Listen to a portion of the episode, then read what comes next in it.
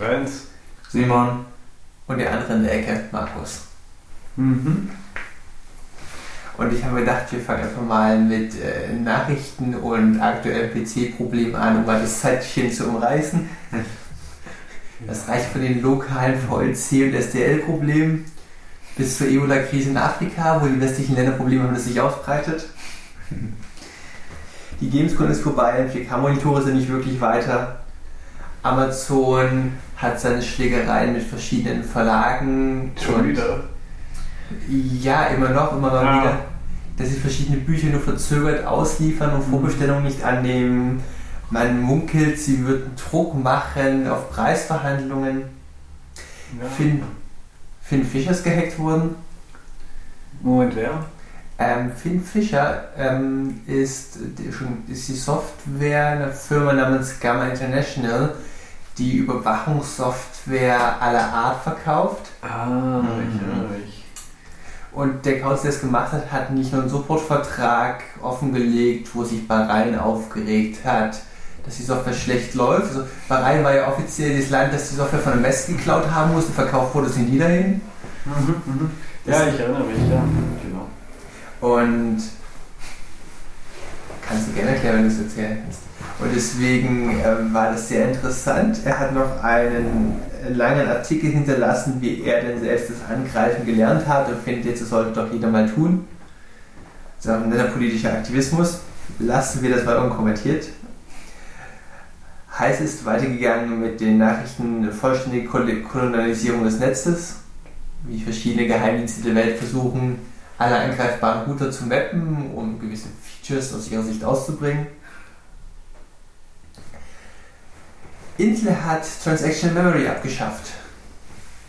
Ich habe zuerst davon gehört, dass es, ähm, Sun in seinen Prozessoren so es vor ungefähr zwölf Jahren hatte, dass du transaktionsbasierten Hardware-Speicher hast. Ja, das willst du haben. Warum haben die das da weggemacht? Sie hatten Timing-Probleme mit dem, was sie ausgeliefert haben. Sie hatten schon die ersten Prototypen am Laufen verkauft Mhm. Und werden es per BIOS Update wieder abschalten. Weil sie Bugs haben, die sie nicht rauskriegen. Okay. Okay. Schade. Naja, halb war bald nur fünf Jahre drauf. Ja. Dann habe ich rumgemeckert, dass äh, Microsoft sehr stiefmütterlich ist mit alten Skype-Versionen. Bei mir ist die Skype 2.2 Beta ausgeschieden. Du, 2.2 Beta Das ist auch so. aus dem letzten Jahrzehnt. Es hat, das Debian halt auch. das Und hat, das VLC. Das hat Ja. das letzte, letzte Jahrzehnt funktioniert. Das ist die einzige Skype-Version, die ich staatlich kompiliert bekommen habe, damit ich mich nicht mit Dependencies rumschlagen muss. Oh. Mhm. Ich glaube, aktuell ist 4, 4.2 für Linux. Aber du hast mir einen Geistwitz gebracht. Als ich letztes Mal die Skype-Dependencies auflösen wollte, Und war das Problem, dass Linda Debian nicht die aktuellen Bibliotheken dafür hatte. ja, wenn man noch so ein altes Debian hat. Auch noch zum Spaß. Äh, in Belgien wurde anscheinend ein Atomkraftwerk sabotiert, laut Fefe. Und dementsprechend las es einen belgischen Artikel, also auf Niederländisch sogar. Obwohl da inhaltlich leider wenig drin steht. Was erwartest du, dass sie den Kraftwerksbetreiber nennen und ähm, die. Ja. Du willst den Betreiber wissen? ja. Elektrawell. Und jetzt noch, wo das Kraftwerk steht und welche Software drauf läuft. Entschuldigung, ich denke nur alles noch dumm. Kraftwerk steht in Dul, also D-O-E-L. Was niederländisch für C ist übrigens. Ich glaube, das ist ein Witz. Das muss ein Witz sein. Also komm, du nennst dein Ort Ziel und baust ein Kernkraftwerk rein. Kannst gerne eine Zielscheibe drauf malen. Also, ich nenne nochmal das Debian System D-Problem. Verschiedene Freunde oder Kollegen haben gerade mit Debian Unstable und Debian Testing das Problem, wenn sie ein Upgrade machen, dass das System einfach broken ist, weil Debian gerade auf System D umstellt und von vorne hinten nichts funktioniert. Gibt es da nicht irgendwelche Doku, wo man hinschreibt, das und das und das soll man machen, Und- bevor man upgradet? So Dokumente, die man nie liest, Ja. also nachträglich liest und dann feststellt, ich hätte das machen sollen. Also theoretisch, theoretisch sind sowohl Stable als auch sind Unstable und Testing Rolling Releases. Doch, okay. Mhm. Debian Stable ist es Ja. nicht. Debian Stable ist ein Snap Snapshot-basiertes System mit Security Patches. Ja. Mhm. ja, Wenn ihr keine Nachrichten mehr ergänzen wollt, kommen wir zum Haupt. Hm, Nö. Den 4K-Monitor möchte ich jetzt auch nicht reinhauen.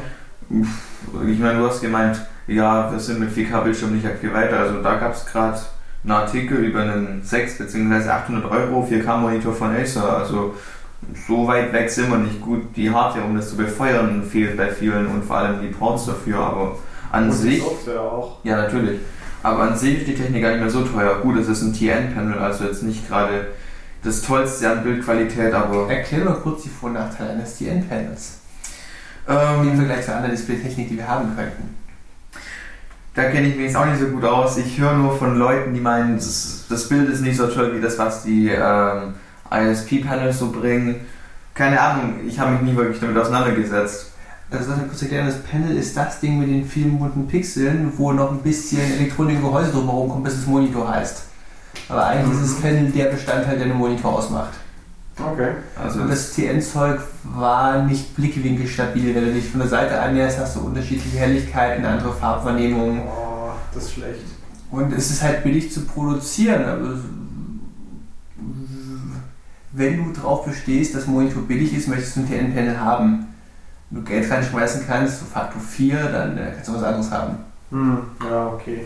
Also Faktor 4 ist mir, glaube ich, noch etwas zu viel für so einen großen Mir ist Monitor. bei den Monitoren tatsächlich das Geld egal. Ich habe Angst vor Treiberschlägereien. wieso Treiberschläger ein Monitor hat doch normalerweise eine standardisierte Buchse und dann funktioniert das. Meine Grafikkarte wird es unterstützen, hat zumindest die CT geschrieben im Testbericht. Ich weiß nicht, welchen Treiber sie es getestet Ah, du meinst, dass, eine, dass du einen ähm, Treiber brauchst, der die Auflösung unterstützt, damit deine Ja. Grafikkarte das raus. Okay. Ja. Also die Grafikkarten können es in der Regel, weil. Ja, die Hardware kann es, aber die, die proprietären Treiber, die du dafür haben möchtest. Ja, Also meistens scheint wohl das Problem zu sein, dass es eher noch nicht unterstützt wird. Mhm. Oder erst ganz neulich. Das gilt sowohl für OS X, nee, OS X-Systeme können schon länger, die meisten. Aber Windows- und Linux-Systeme ist es meistens noch so, vielleicht funktioniert es, vielleicht auch nicht. Ähm, bei uns im Institut werden bald irgendwelche neue Monitoren gekauft und haben wir auch so einen, so Test mit einem 4K-Monitor gemacht. Das war leider letzte Woche, während ich im Urlaub war. Aber die haben alle gemeint, ha, das hat bei mir nicht so funktioniert und irgendwie Software her. Und man braucht eh nicht. Also ein 4K-Monitor zum Arbeiten, nee. Ist absolut geil, weil du keine Kanten mehr auf der Schrift brauchst. Du hast immer ein gestochen scharfes Bild, du kannst beliebig viele Elemente auf dem gleichen Desktop ablegen und immer noch sehen. Also Ich glaube, mir wäre es zu klein. Ich, mit, über dein User-Interface und die Konfiguration können wir uns später noch unterhalten. Mhm. Aber- ja, ja, Die Möglichkeit von einem Monitor zu haben, der es dir auflösen kann, ist absolut cool. ja. Auf jeden Fall. Ich gucke mir gerade nochmal die Panel-Techniken an. Wir kommen später auf die Displaytechnik und wir das in eine Werbepause rein. Und solange leite ich einfach mal das Hauptthema ein. Genau. Ich hatte vor langer Zeit ein nettes Gespräch mit Roland. Zu der Zeit hatte Roland hauptberuflich Exploits geschrieben und ging mir fragen, was muss ich eigentlich tun, damit ich sicher programmieren kann. Er gemeint, es ist relativ simpel, du musst nur verstehen, was du tust. Machen wir ein einfaches Beispiel. Mhm. Wenn du, du hast mal grob verstanden, wie man Stack korrumpiert, wenn du in C einen Typkasten machst von signed int auf, Entschuldigung, von unsigned int auf assigned int. Und dieser, Achtung, hier ist der erste Fehler, den du machst. Du gehst davon aus, C sei eine typisierte Sprache.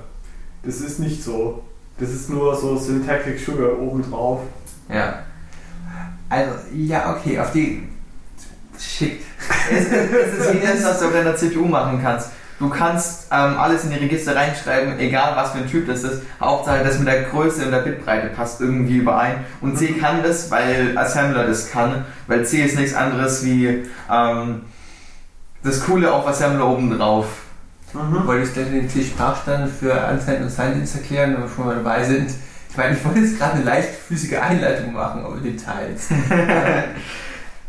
Ja, Also, prinzipiell ist das Problem, dass wenn von außen dieser Unsigned Integer reinkommt, wenn man zum Beispiel einliest aus einer Datei oder von Standard-In oder von irgendwelchen komischen Partnern, was auch immer, dass damit man das Programm eingreifen kann. Das war schon die Sicherheitslücke, die das ganze Problem reinreißt. Und die Erklärung kam jetzt ein paar Wochen später im LVM-Blog. Im, LLVM. Low Level Virtual Machine. ich kenne LLVM, aber. Es ist ein Compiler-Framework. Und das ist deren Blog oder? Mhm. Okay. Und da hat einer geschrieben, wie eigentlich diese Integer-Typen in C verarbeitet werden. Und es ist relativ simpel. Für einen unsigned Integer gibt es einen definierten Überlauf. Wenn man den größten unsigned Integer hat und man eins dazu addiert, kommt man wieder genau bei 0 raus. Ist für unsigned int definiert, ist für signed int nicht definiert. Die SC-Sprache sieht vor, signed Integer laufen nie über. Punkt. Moment. Okay, was im Standard-Set wäre, weiß ich nicht. Was aber manchmal passiert, ist, dass dann so ein, so ein Flag im Prozessor gesetzt wird. Overflow Flag. Ja, genau. Aber das prüfst du im Normalfall nicht. Nee, aber irgendwann, also in, hm, wie war es jetzt nochmal? In irgendeinem Moment kriegst du auch ein Signal. Okay. Also ein Komisch. Ich erinnere mich spontan an Fefes Code, wo er einen Typ einliest und dann ewig lange Prüfungen macht, bis er diesen Typ endlich mal konvertiert. Ich habe Mhm. einmal gesehen, dass er viele Zahlen darauf verwendet, Typsicherheit zu garantieren, Wertebereichssicherheit zu garantieren. Mhm. Und ich habe nie gesehen, dass er dieses Overflow-Flag auswertet. Das tust du auch nicht. Ich bin auch nicht sicher, wie du das für ein Linux aus ähm, zugreifst. Das Flag wird dann normalerweise nur im eFlex-Register ähm, eingesetzt und das müsste das Betriebssystem laufend prüfen. Es gibt keine Exception dafür. Und die Exception wäre das, was das Betriebssystem abfangen könnte. Wie soll das dann funktionieren mit einem Signal? Das Signal kommt vom, äh, vom Betriebssystem, glaube ich. Ja, aber ich bin mir Das nicht gibt's- ist nur in eine ganz bestimmte Situation. Okay, das müsste ich nachgucken. Also, ich kann dir sagen, wo ich das gefunden habe. Ähm, ach Gott, wie heißt es ja? Smashing. Nee. Ja, doch, Smash Stack heißt es. Das ist so ein halt Wargame nennt sich das, wo man sich dann über SSH einloggen kann und da Exploits und Binäranalyse lernen kann, wie das funktioniert. Durch quasi Übungen. Ich Und wenn man sich da reinloggt, dann ist der erste äh, oder der dritte Aufgabe oder so, ist irgendwie so ein, so ein C-Programm, wo du dann das Signal umbiegen musst. Äh, damit, wenn du die richtige Eingabe gibst, dann gibt es zweimal ein Wrap-Over mit einem Absolute und einem Teilen durch oder so und dann kommt ein SIG FPE, obwohl das Integers sind. Also SIG FPE ist eigentlich ein Signal Floating Point Exception, ah. Mhm. obwohl es ja nichts mit Floating Points zu tun hat. Ja, Wir sollten allgemein Ar- Ar- Arithmetic Exception sagen. Eigentlich, aber das Ding heißt SIG FPE. Moment. Der, okay, der LFVM-Block kommt da mit einem schönen Beispiel. Und zwar haben wir irgendeine Variable x vom Typ signed integer. Die wird durch irgendeine Makroexpansion zu einer Gleichung x ist gleich irgendwas x mal 2 durch 2. Gut, für ein, wenn man davon ausgeht, dass dieser Typ nie überläuft, kann man jetzt das mal 2 durch 2 wegoptimieren. Das hebt sich gegenseitig auf Mhm. ohne der Annahme, dass es nicht überlaufen würde. Wenn das Zeug überläuft, könnte es Überlauf-Arithmetik für die speziell diesen Typ geben und dann müsstest du die Operation ausführen. Mhm. Deswegen kann man Signed Integer besser Performance optimieren, weil man andere Annahmen dafür treffen kann, unter der Basisannahme, dass sie nie überlaufen. Mhm.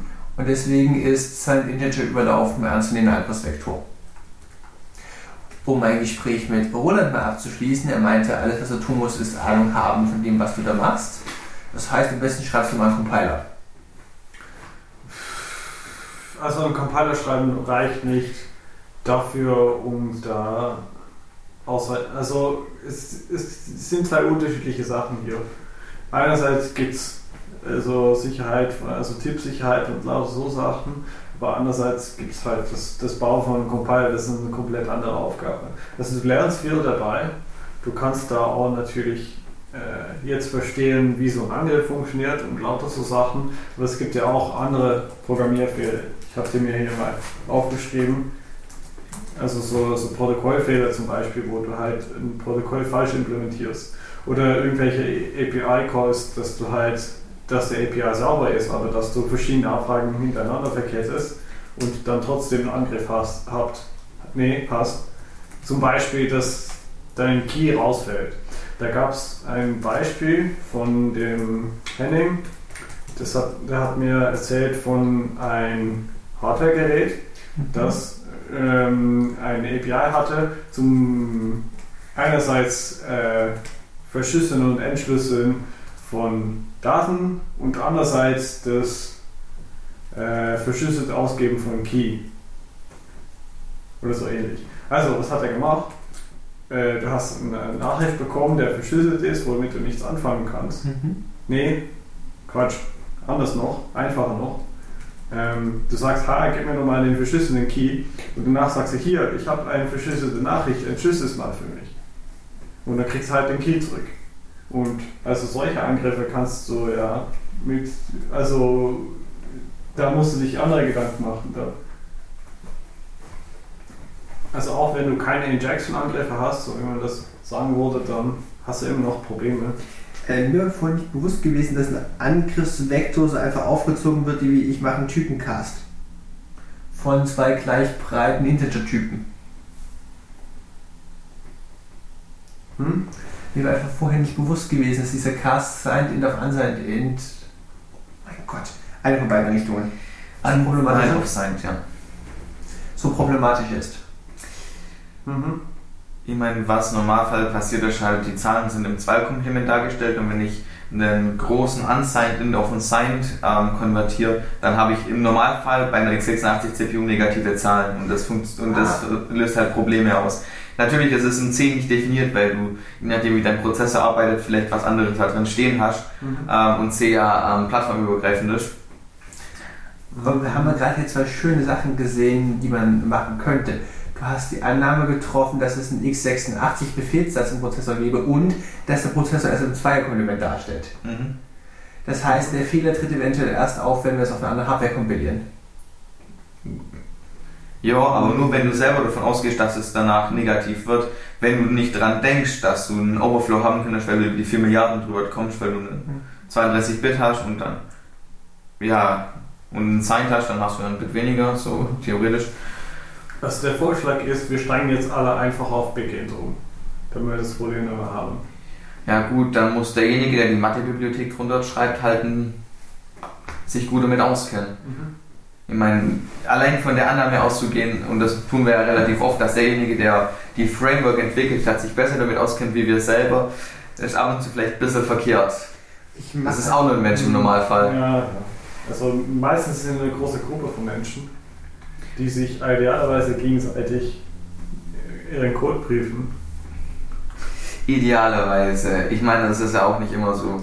Seitdem ich gesehen habe, wie einfach es ist, Fehler zu machen, suche ich die ganze Zeit, wie die Compiler-Flags heißen, die ich füttern muss, damit fremde Software, die auf meine Maschine kompiliert, ähm, genau überführt wird. Und zwar gibt es irgendwelche Compiler-Flags, um Signed Integer-Typen nach definiertes Verhalten zu überführen.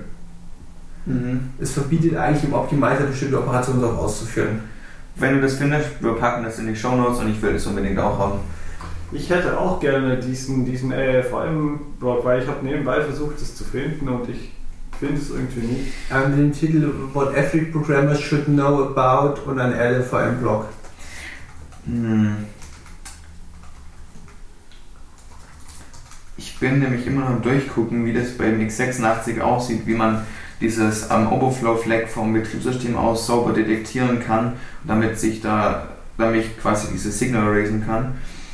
Es gibt eine Overflow-Exception, aber die scheint ein bisschen was anderes zu machen, weil die über das, die Intro-Instruction ausgelöst wird. Meine Erfahrung mit den Big-Int-Bibliotheken war zuerst gewesen in Perl. Also es war, es war für eine Programmieraufgabe vom Projekt Euler, Mhm. wo ich in Perl Probleme hatte, dass man Ergebnis nicht akzeptieren wollte, wo ich meine, das ist definitiv richtig, warum nicht? Habe es in C nachprogrammiert mit der GP, GMP GNU Multi Precision Library. Das, äh, das hat meine einfach, die Aufgabe hieß, berechne die Zahl 2 hoch 1000 und bilde davon die Quersumme. Die? Die Aufgabe hieß, berechne die Zahl 2 hoch 1000 und bilde davon die Quersumme. Ach, Quersumme, okay. Mhm. Und das war mit GMP sau durchformatiert 70 Zeilen C-Code. Das uns keinen Spaß gemacht hat, so du initialisierst einen Typen, sagst dann dieser spezielle Typ nach Library addieren mit anderem Typ. Es bildet sich so auf und wird so unlesbar. Eine Erwägung, die ich mir habe, ähm, Operatorenüberladung gewünscht. Dann. Und das Ende vom Lied war gewesen, dass ich in Perl hätte einfach die erste Zeile Use beginnt. Gerade Ja. kam eine E-Mail an, du äh, nehme ich das RFM-Ding. Also das war der Audioton. das war ich. Ah, Also ich habe eine E-Mail geschickt an euch. und mein Handy hat quittiert, dass sie angekommen ist. Also jetzt hast du keine Ausrede mehr, das nicht in, in, auf der Webseite zu stellen. Jetzt hoffe ich, jetzt Ausrede ist, ich mache die Webseite nicht. Ah, okay, ja. Ja, macht denn das eigentlich? Weil ich komme ja immer doch Also- rein da. Ah, Entschuldigung, du willst einen Nutzer-Account haben, das kriegen wir Nee. nachher irgendwo. Ich habe einen Nutzer-Account, nur kann ich da nicht drauf einloggen. ja, das Problem habe ich auch. Ich habe es hundertmal umkonfigurieren lassen von Teil. Ja. Hundertmal verschiedene Passwörter eingetippt und alles hat nicht funktioniert. Kann mich auch nicht es anmelden. Ich habe irgendwann angefangen, wie du früher die ähm, Dateien vom CMS von Hand zu bearbeiten, weil ich da Schreibrechte drauf habe. Wir freuen uns natürlich auch immer über das Hörerfeedback, weil ich zum Beispiel letztens das Problem hatte, es kam eine Meldung rein, dass gerade ähm, hat MP3-Feed nicht gebaut wird. Und das Problem, dass ich mich an der Jahreszahl vertippt hatte, wir die Sendung aus dem Jahr 1014 hatten. Und das hat der Pater nicht gemocht. Aha. Gut, also. Weil wir uns darüber streiten können von der Anwendungslogik her, ob der Pater sowas können sollte oder ob er das wirklich anmeckern sollte. Ich darf, darf eine Sendung aus der Vergangenheit eintragen. Es ist davon auszugehen, dass wir 1014 keine Sendung gemacht haben, ich gebe es dazu. Ja. Aber mal angenommen, wir finden jetzt ein historisch wertvolles Stück, das zufällig Audio wäre und würden dieses ausstellen mit Original Erzeugungsdatum. Du wirst doch 1914 kein Audiodokument finden. Also zumindest nicht so, dass du es so wiedergeben könntest. Nee. Vielleicht finden wir ja ein, ähm, ein Instrument, das äh, alt genug Okay. Du siehst, das hängt ein bisschen. Oder willst du es ganz äh, komisch machen, wie da war irgendwann mal geschmolzenes Glas und wir hatten Schall und das hat die Oberfläche verändert und jetzt haben wir das irgendwie mit einer coolen Lasertechnik eingelesen und spielen das ab oder was? Halten wir fest, es ist immer schön, wenn man Wertebereichsannahmen treffen kann auf den Datentypen, die man macht. In diesem Fall ein Datum. Das ist wichtig für Typsicherheit. Die die Sprache, die das manche auf die perverse Spitze getrieben hat, war ADA gewesen. Wenn du in ADA ein Array einlegst, dann musst du A sagen, wie du das Array durchinitiieren möchtest. Du kannst zum Beispiel sagen, du möchtest von minus 42 bis plus 17 den Typen durchiterieren Mhm. Als Array-Index und du kannst für jeden Typ, der drin ist, einen Wertebereich angeben. Also du kannst sagen, das ist eine Zahl vom Typ Integer mit Werten von minus 3 bis plus 19. Mhm. Und der Interpreter macht zur Laufzeit die Typ-Wertebereichsprüfung. Mhm. Das ist schön. Mhm. Da gibt es auch statische Variante davon. Aber da sind wir, glaube ich, weit vorne, wenn wir da jetzt drüber reden. Haben wir eine Reihenfolge? Okay. Ich dachte, der Reihenfolge war Eingriffsvektoren, Schutzmechanismen und guten Code. Wunderbar, ich übergebe das Wort an Renz. Also, Angriffsvektoren, wir haben letztes Mal so ein bisschen über Injection geredet. Also, ähm, man kann irgendwelche Integers ähm, überschreiben und es gibt natürlich die übliche Buffer Overflows und die Heap Overflows, was eigentlich irgendwie alles so auf das Ähnliche reinkommt, nämlich Eingaben, die äh, von außen kommen und nicht geprüft werden, auf Länge oder auf Typ oder sonst was. Darf ich jetzt über Pearl Tainted Mode erzählen? Zu was? Pearl Tainted Mode. Protected Mode, darfst du jetzt erzählen? Also, wir haben gerade gelernt, alle Angaben, die von außerhalb meines Programmes kommen, Standard Input, Config-Files, Webserver Parameter geben, ist alles böses Zeug und möchte es nicht verarbeiten. Genau. Deswegen kennt Perl den Tainted Mode. Alle Variablen, die von außen kommen, sind vergiftet, tainted und du darfst sie nicht benutzen. Das Einzige, was du machen darfst, ist, du darfst eine String-Suchoperation auf diese Variable draufwerfen, die dir anhand deines Suchpatterns etwas gibt, das du erwartet hast. Also sagen wir, du liest etwas ein, von dem du glaubst, dass es eine Zahl wäre und du suchst eine zusammenhängende Folge von Ziffern, Mhm. dann darfst du dieses Suchergebnis, diesen Treffer weiterverarbeiten. Die Variable, die du von außen bekommen hast, ist unbrauchbar. Mhm. Mhm. Und es wird empfohlen für alle CGI-Skripte, also so Webseitenbaukrams, Klar. einzuschalten, Mhm. dass aller Input, der von außen kommt, nicht weiterverarbeitet wird. Ich kenne mich jetzt mit Perl nicht aus, aber sind da Integer auch definiert mit einer bestimmten Grenze oder arbeitet es Standard mit Big Num? Also erstmal siehst du das Perl-Typensystem gar nicht. In Standard Basic kennen es nur drei Typen. Den Skalar, das Array und den Hash. Mhm. Und mit so Befehlen wie use BigInt tauschst du für Skalar die, äh, die Integer-Operation aus. Aber du siehst nie einen Integer. Das ist alles Perl-interner Mhm. Typ. Weil du könntest nämlich dasselbe Problem haben mit diesem Overflow, weil wenn du sagst, ich lese jetzt eine Zeichenkette von Nummern ein und du kannst prüfen, alles sind Nummern, okay, aber wenn die Nummer zu groß ist für den Integer und du konvertierst das in den Integer, dann kannst du Informationsprobleme Du kriegen. solltest einfach die Länge, wenn du schon weißt, was du erwartest und du eine Integer einlesen möchtest, beschränkt halt die Länge. Also du möchtest halt maximal 14 Ziffern finden und wenn du mehr findest, verwerfen. Und wenn du mehr findest, nur die ersten 14. Selbst wenn es so 14 Ziffern sind, wenn es ein dezimales Ding ist, dann hast du ja damit nicht definiert, wie groß die Zahl ist. Du hast einen groben Raum abgesteckt, aber du kannst ja trotzdem noch über dein Integer-Bereich rausgehen. Haben wir schon eine Sendung über Perl Regular Expressions gemacht. Das, kannst, das Problem kannst du alles abfackeln. Gut. Aber man muss es von Hand abfackeln, das ist ja das Problem. Du musst der Ja. Typ trotzdem nochmal prüfen. Also es gibt mehrere Sprachen und äh, Compiler-Erweiterungen, die sowas ähnliches wie ein Tated-Mod anbieten. Und das Grundidee ist immer, dass es irgendwelche Funktionen oder im Fall von Perl irgendwelche Regular Expressions gibt, äh, womit du der, die Eingabe verarbeitest und nachdem der Funktion erfolgreich zurückgibt, sagst du, jetzt ist es nicht mehr tainted, also jetzt ist es sicher, was natürlich nicht stimmt, außer du hast diese Funktion irgendwie magisch geprüft, dass es für alle möglichen Eingaben eine richtige Ausgabe gibt. Was du von, ja, also ist nicht so einfach. Und je mehr von diesen Funktionen du hast, je schwieriger es natürlich auch wird, äh, da alles richtig zu machen. Mhm. Ich finde, diese Tainted Mode, wie du das nennen möchtest, macht eine sinnvolle Wertebereichseinschränkung. Ja, Du musst natürlich als Programmierer wissen, was deine internen Datentypen leisten können, nicht, dass du den Wertebereich überschreitest. Ja, genau. Andererseits geht es natürlich auch auf, auf Logikebene, so wie du eben auch gemeint hast. Mhm. Also in dem Moment, dass du alle Eingabe äh, tilg-konform sind, heißt es noch nicht, dass dein Programm sicher ist. Eben. Achso, äh, hat es jemand behauptet?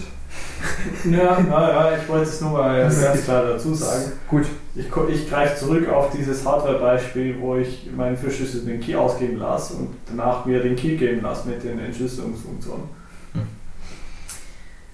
Generell Software und sicher, das ist so ein bisschen ein Widerspruch ab und zu. Ja, ja, Aber es gibt, Eigentlich Pfeifen, immer. es gibt Pfeifen und große Pfeifen. Das stimmt. ja, genau. Und dann gibt es Protokolle.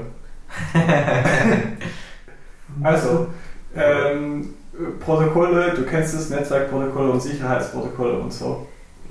Äh, da gibt es ein Beispiel. Oh, sorry, du wolltest was sagen? Protokolle an sich finde ich sind nicht das Problem. Das Problem ist die Implementation vom Protokoll.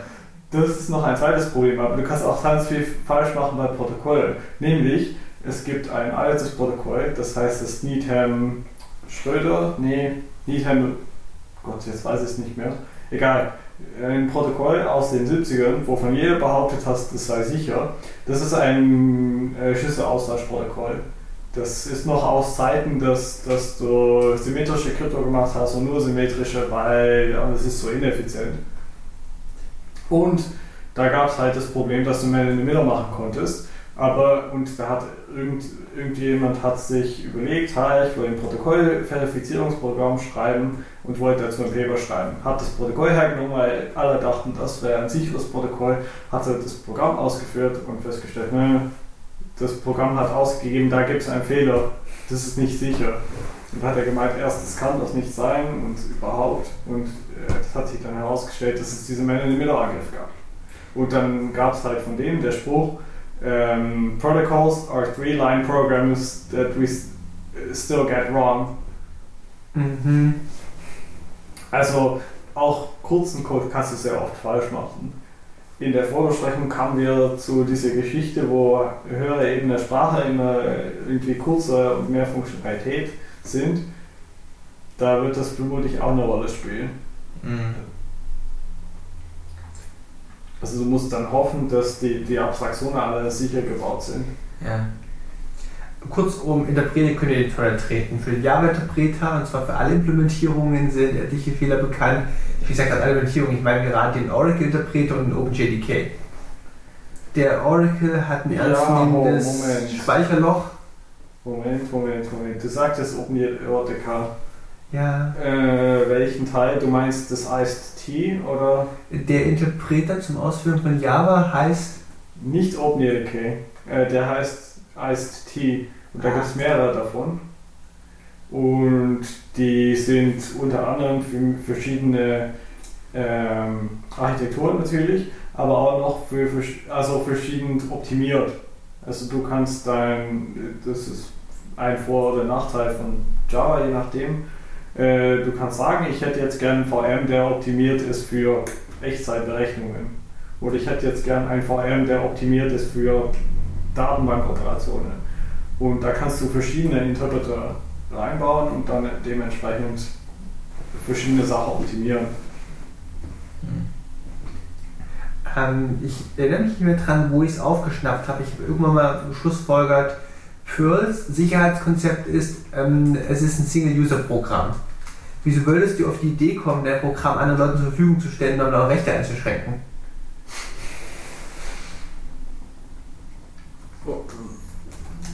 Genau. Und hat das in der eigenen Philosophie. Ah ja, die, was Perl? äh, Ja. Ähm, Perl ist die Vereinigungsmenge von Bash und AWK. Und mehr hat, mehr hat nicht ein Ziel gehabt. Und dieser ganze Unfall, der da passiert ist mit Netzwerkanbindung und so Krams, Mhm.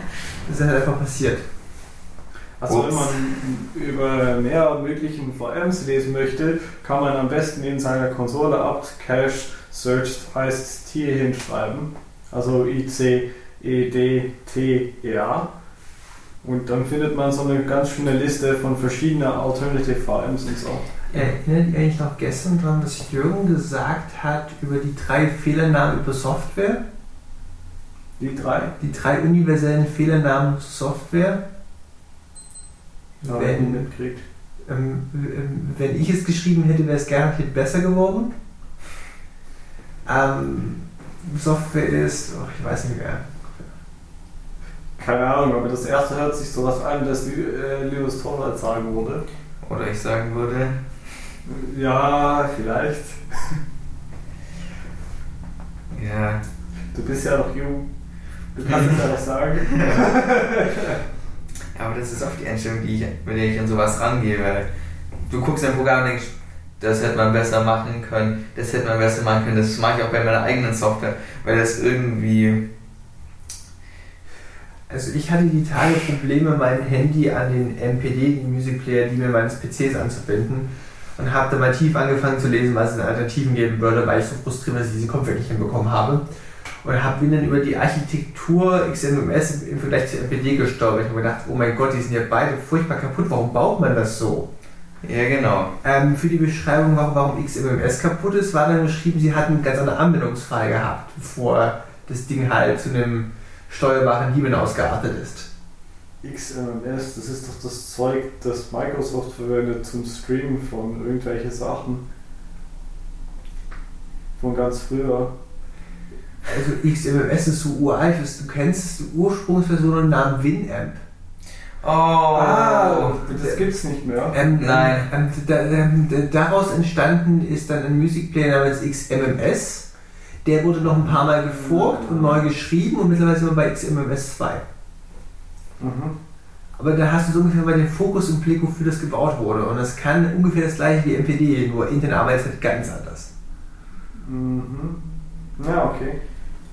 Und MPD ist halt ein Music Player Daemon, eine Software, die keine graue Oberfläche hat und Musik abspielt. Mhm. Er hat noch eine rudimentäre Bibliotheksverwaltung dabei und nimmt halt irgendeinen Endgeräte-Client, verbindet es gegen diesen Daemon und lässt die Bibliothek anzeigen und reißt Sachen in die Playlist ein. Mhm. Und das Schöne ist, dass man dass sich das übers Netzwerk machen lässt.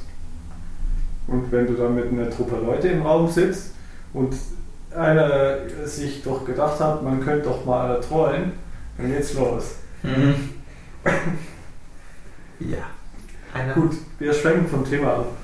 Wir waren, wir waren gerade mit Protokollen, jetzt können wir natürlich noch die Kommunikationsprotokolle anschauen, weil ich mir gedacht habe, also für so ziemlich alle Desktop-Musikabspiel-Sachen können jetzt mittlerweile ferngesteuert werden. Ja, aber alle Audio-Signs sind irgendwie broken und jeder macht seine eigene Lösung. Allein das Hickhack mit Alsa, Pulse und. OSS. Ja, genau. Check. Ja, genau. Und, und dann noch so, das ist alles so, ein- also das, der komplette Multimedia-Kram ist so komplett, jeder baut was eigenes und alle Lösungen sind brutal heterogen und Äh, Connexant, der Alserfunk. Äh, und alles ist irgendwie broken. also halten wir fest, nur Linux ist viel kaputt. Na, ich glaube nicht, dass es nur unter Linux ist. Mhm. Da hat einfach nie jemand den richtigen Standard durchgezogen. Und vor allem, da wollte sich auch, glaube ich, nie jemand dran halten. Du willst jetzt neue Steuern bauen, so wie das schöne XKCD immer vorschlägt. Äh, nee, weil sich keine Sau dran halten wird. Das Ja. ist ja das Problem. Genau. Sobald du mal so fett mehrgleisig fährst, ist das mit dem Neustand einführen ein Problem. Wenn es zu viele Leute gibt, die sagen, das geht doch besser und das kann man noch anders machen, dann hast du genau diese Situation. Jeder baut sein eigenes Protokoll und dann haben wir im Endeffekt fünf Protokolle, die jeder implementieren muss, weil sie so verbreitert sind. Mhm. Und Mhm. dementsprechend gibt es natürlich auch Schwäche in jeder Eben. Implementierung. Ich mag jetzt mal einen Kommentar anhängen, weil du sagtest, Annahmen über Protokolle. Der heute politisch korrekte Weg ist zu sagen, wir können nicht sicher sagen, dass es keine Schwachstellen enthält. Ja, ist doch auch so. Ja. Das können wir von fast nicht sagen. Mhm. Ich versuche gerade zu finden, das Bild, das es früher auf Wikipedia gab, von äh, die Audioarchitektur. Das ist nämlich so ein Riesenbild, wo du irgendwie, wo alles drauf ist. Und ich habe immer das Gefühl, alles brauchst du. Du kannst, äh, wenn du irgendeins von diesen weglässt, also ALSA oder OSS oder irgendwelche von dem, dann funktioniert nichts mehr. Mhm. Das entspricht auch die Erfahrung, die ich habe mit meinem Rechner. Bei mir auch. Ohne Das ist unglaublich. Boah. Aber hast du mal das, ähm, das Xorg Backend oder sowas angeguckt? Das sind auch so fette Diagramme, wo ich mir denke, boah. Und wir haben jetzt ja gelernt, mit WLAN wird es nicht besser, sondern nur komplexer. Wir haben halt ein weiteres Protokoll, das wir unterstützen müssen. Mhm. Mhm. Genau. Vielleicht ist das auch ein der großen, großen Probleme von das sichere Programmieren. Man soll sich vorher Gedanken machen, was man implementieren möchte. Was schwierig ist, weil man weiß ja nicht, was man, was man nachher braucht. Also teilweise. Und andererseits, dass man so, viel, so viele Sachen unterstützen möchte. Da gibt es das, äh, also man kennt das von früher, man hat immer gesagt, Microsoft ist scheiße. Aus vielen Gründen. Aus vielen Gründen stimmt es auch, vielleicht aus anderen Gründen nicht so ganz. Aber bei das sichere Programmieren sie, hat man sich immer gesagt, ah, Microsoft ist halt das Beispiel, wo man sagt, das ist scheiße. Das hat sich mittlerweile äh, relativ viel da geändert. Aber früher war es so, Microsofts Produkte waren unsicher. Und was haben wir denn? Was, Moment. Ja, jetzt habe ich meinen Punkt verloren. Also unsicher sind sie auf jeden Fall immer noch. Also das kann man auch von viel Open Source Software sagen. Genau. Jetzt kommen wir noch auf den Artikel zurück, den ich eigentlich erwähnt habe, von dem Codes, der den Finn Fischer und Gamma Nation eingegriffen hat. Gemeint hat, du suchst halt so lange, bis du einen Angriffsvektor findest und du findest immer einen. Mhm. Mhm. Wobei es aber auch wahrscheinlich Angriffsvektoren gibt, die von staatlicher Seite über diese Firmen in die Software eingeschleust wird, weil sie haben einen hohen Verbreitungsgrad und es ist ermöglicht schnell. Aber wir reden doch heute über Softwareunsicherheit und werden feststellen, du musst es nicht willkürlich manipulieren, da sind genug Fehler drin. Du meinst, die ganzen Software-Geschichten haben alle schon an sich genug Lücken, die müssen denen gar nicht mehr sagen, bau da mal eine Backdoor ein oder lass mal da einen kleinen Bug stehen, ähm, Mhm. sondern wir, haben, wir finden unsere eigenen Exploits für sowas. Wenn ich dran. Aber es gibt bestimmt alles schon in Hardware, also Also ich Wenn jetzt zum, zum Markt in, dem Tor Hidden Services und du sagst, ha, ich hätte doch gerne einen Exploit, legst 1000 Euro auf den Tisch und da hast du einen Exploit, wo kein Patch für gibt. Ich ähm, bin, meine Meinung zu Exploits geändert, als ich mein neues Handy bekommen habe. Und da sollte ein Betriebssystem meiner Wahl drauf laufen. Mhm. Wir sind auch in das alte Betriebssystem eingebrochen mit irgendwelcher skurriler Software, das Ding aufgemacht und anständige Software installiert. Warum kannst du nicht einfach sofort anständige Software installieren? Ich meine, du hast doch eine Android. Weil es vom Hersteller nicht vorgesehen war. Ja. Moment, weil das ist doch bei Android-Geräten ist es doch so, dass du dir beliebig Sachen draufladen kannst. Nicht ganz. Was? Es gibt, es gibt gewisses ähm, Locking vom Hersteller. Viele Hersteller geben das frei, dass du den Bootloader anlocken kannst. Mhm. Also jetzt ähm, bei meinem Handy war das so, der Hersteller hat auf der Webseite einen direkten Download angeboten, hat gemeint, Mhm. ähm, tu mit der Software, was du willst, wir übernehmen dann halt da keine Haftung mehr für. Mhm. Ähm, und dann kannst du das machen. Aber es gibt auch Hersteller, die tun das nicht. Und dann hast du halt ein System drauflaufen und das kriegst du nicht weg. Wie bei wie das bei Apple eigentlich auch vorgesehen ist, Mhm. dass du da mit der Software arbeitest und was anderes ist dann nicht gedacht. Also Ja, bei mir konkret ist das Problem, der Bootloader lädt nur signierten Code, der auch nur vom Hersteller kommt. Und die Treiber sind nicht verfügbar. Es sind nur Binary Blocks im Betriebssystem drin. Und das ist Ja, ein ja. anderes A, Problem. dieses Cyanogen Mod gebaut haben, ist, sie Aha. Gemütlich da draußen. Aufnahmepause. Ja, Ja, genau. Fußball. Ja. Wir haben bei der Aufnahmebrechung mit einem Blick aus dem Fenster festgestellt, dass es in Ulmer Hooligans gibt. Äh, ja, ja, da muss man jetzt aufpassen mit solchen Sprüchen. ja. Vielleicht war es nämlich auch nicht das Ulmer Team. Weil es hat irgendwie grün gehabt und ich schaue jetzt gerade auf Wikipedia und sehe da irgendwie rot und schwarz und weiß, aber kein grün. Vielleicht waren sie neu immer. Ei, ei, Äh, gut, ich sage jetzt nicht mehr zu, nichts mehr zu Fußball. Ich auch nicht, ich kenne mich damit nicht aus. Ja, Ich habe bei Fußball alles über einen Kamm. also ich verstehe geblieben bei dem Handy und der Art, warum es theoretisch freie Software sein könnte, aber es doch nicht ist. Also der Bootloader lädt nur signierten Code und das ist nur der Kernel vom Hersteller. Und die Art war dann mit dem Kernel-Exec, das ist nur ein Debug-Feature, also ein Betriebssystem, ein anderes Betriebssystem, einen fremden Kernel zu starten, Mhm. Der dann hochfährt. Und die letzte Sache ist, wie kommen eigentlich die Treiber ins Cyanogen-Mod? Und aber das, sie tun es nicht. Sie haben irgendwie einen Binary-Plop im Original-ROM drin, den extrahieren sie und versuchen sie anzusprechen, wie sie die API reverse engineeren. Aber wie diese Ja. Treiber funktioniert, weiß auch keiner. Ja, natürlich. Jetzt habe ich ja dieses möchtegern freie Cyanogen mit ganz vielen Binary-Plops für Treiber, zum Beispiel der Abstandsmesser äh, kann zumindest mal zwei Weiten erkennen, 3 cm und nicht 3 cm. Mhm. Und äh, die, die automatische Helligkeitsregelung fürs Display funktioniert nicht, weil es auch ein hardware Feature ist. Ist es nicht schön? Ja. Aber das ist halt ein Problem von geschlossener Software, die nicht offen ist. Ich meine, der Ruf auf dem Kongress war ja gewesen, nachdem Cisco verklagt wurde, ihr Betriebssystem offenzulegen, weil sie GPL-Software reingemischt haben. IP-Tables? Hm, Eine Folgegeschichte von der P-Tables. Das ist auch so schrecklich. Ja. Gut, davon reden wir jetzt nicht. Was der P-Tables ist schrecklich. Bitte nicht. Also Ja. Du weißt, mit den F-Tables wird alles besser. Ich hoffe. Äh, ich vermute ja nicht. Also, Nein. Wie ein Beispiel, wir müssen zwei Protokolle unterstützen und ich will wissen, was der Mehrwert davon ist. Der Mehrwert von? Der Mehrwert von NF-Tables und IP-Tables parallel zu betreiben. Keine Ahnung. Kompatibilitätsgründe.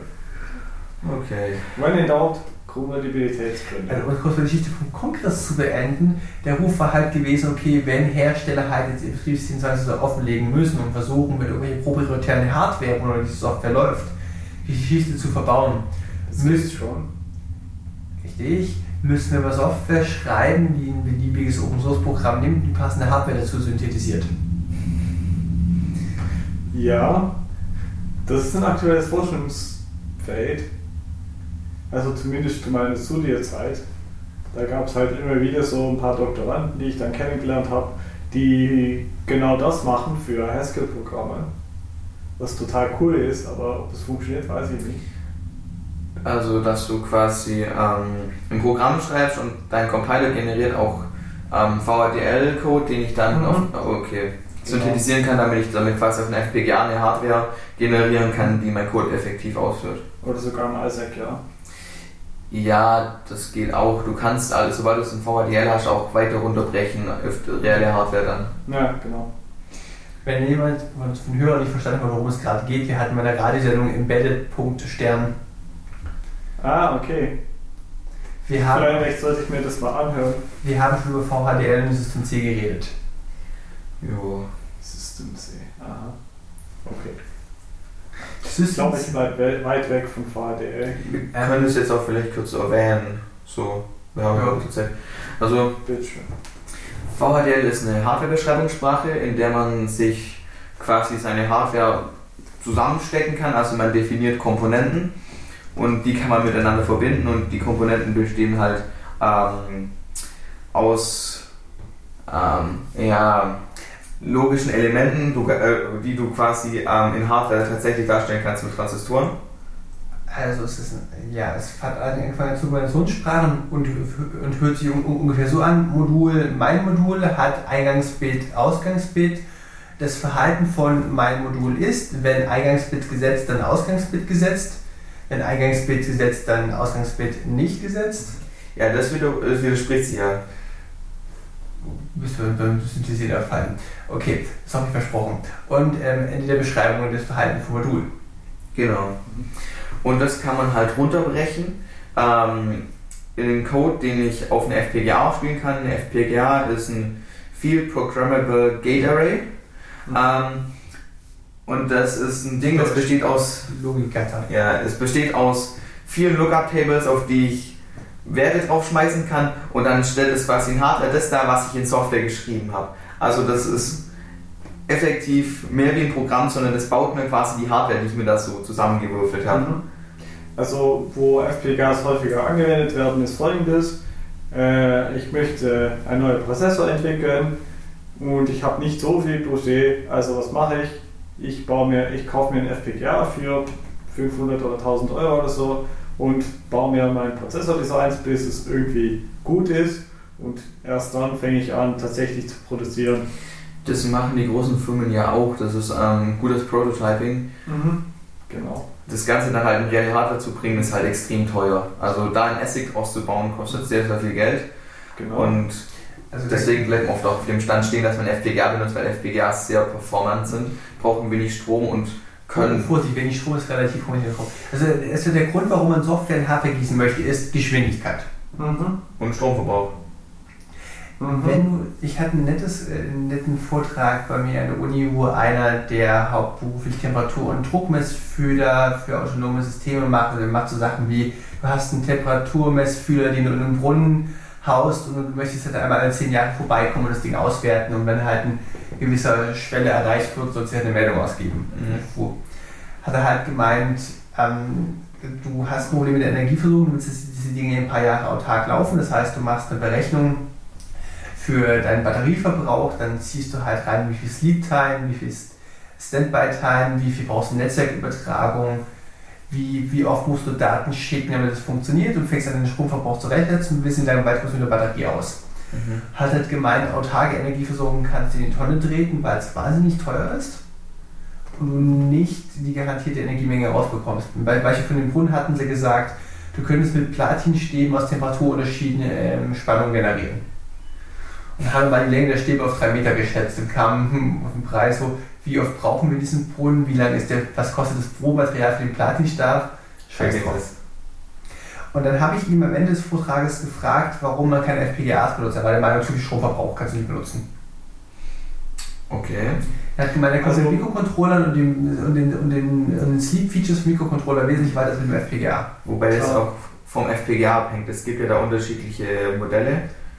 Ähm, welch, also welche, die eben deutlich weniger Strom verbrauchen, weil sie irgendwie mit NAND-Flash arbeiten und nicht mit, äh, ähm, na, mit SRAM. Also da, da, da gab es unterschied- unterschiedliche FPGAs und welche, die deutlich weniger Strom verbrauchen. Und es gibt auch deutlich kleinere FPGAs, wo nicht so viel Logik drin ist. Ich meine, du brauchst für dieses Temperaturding gar nicht so viel komplizierte Hardware, du brauchst keine mega Militärqualität FPGA, da reicht das winzige kleine Ding mit 3-4 Pins.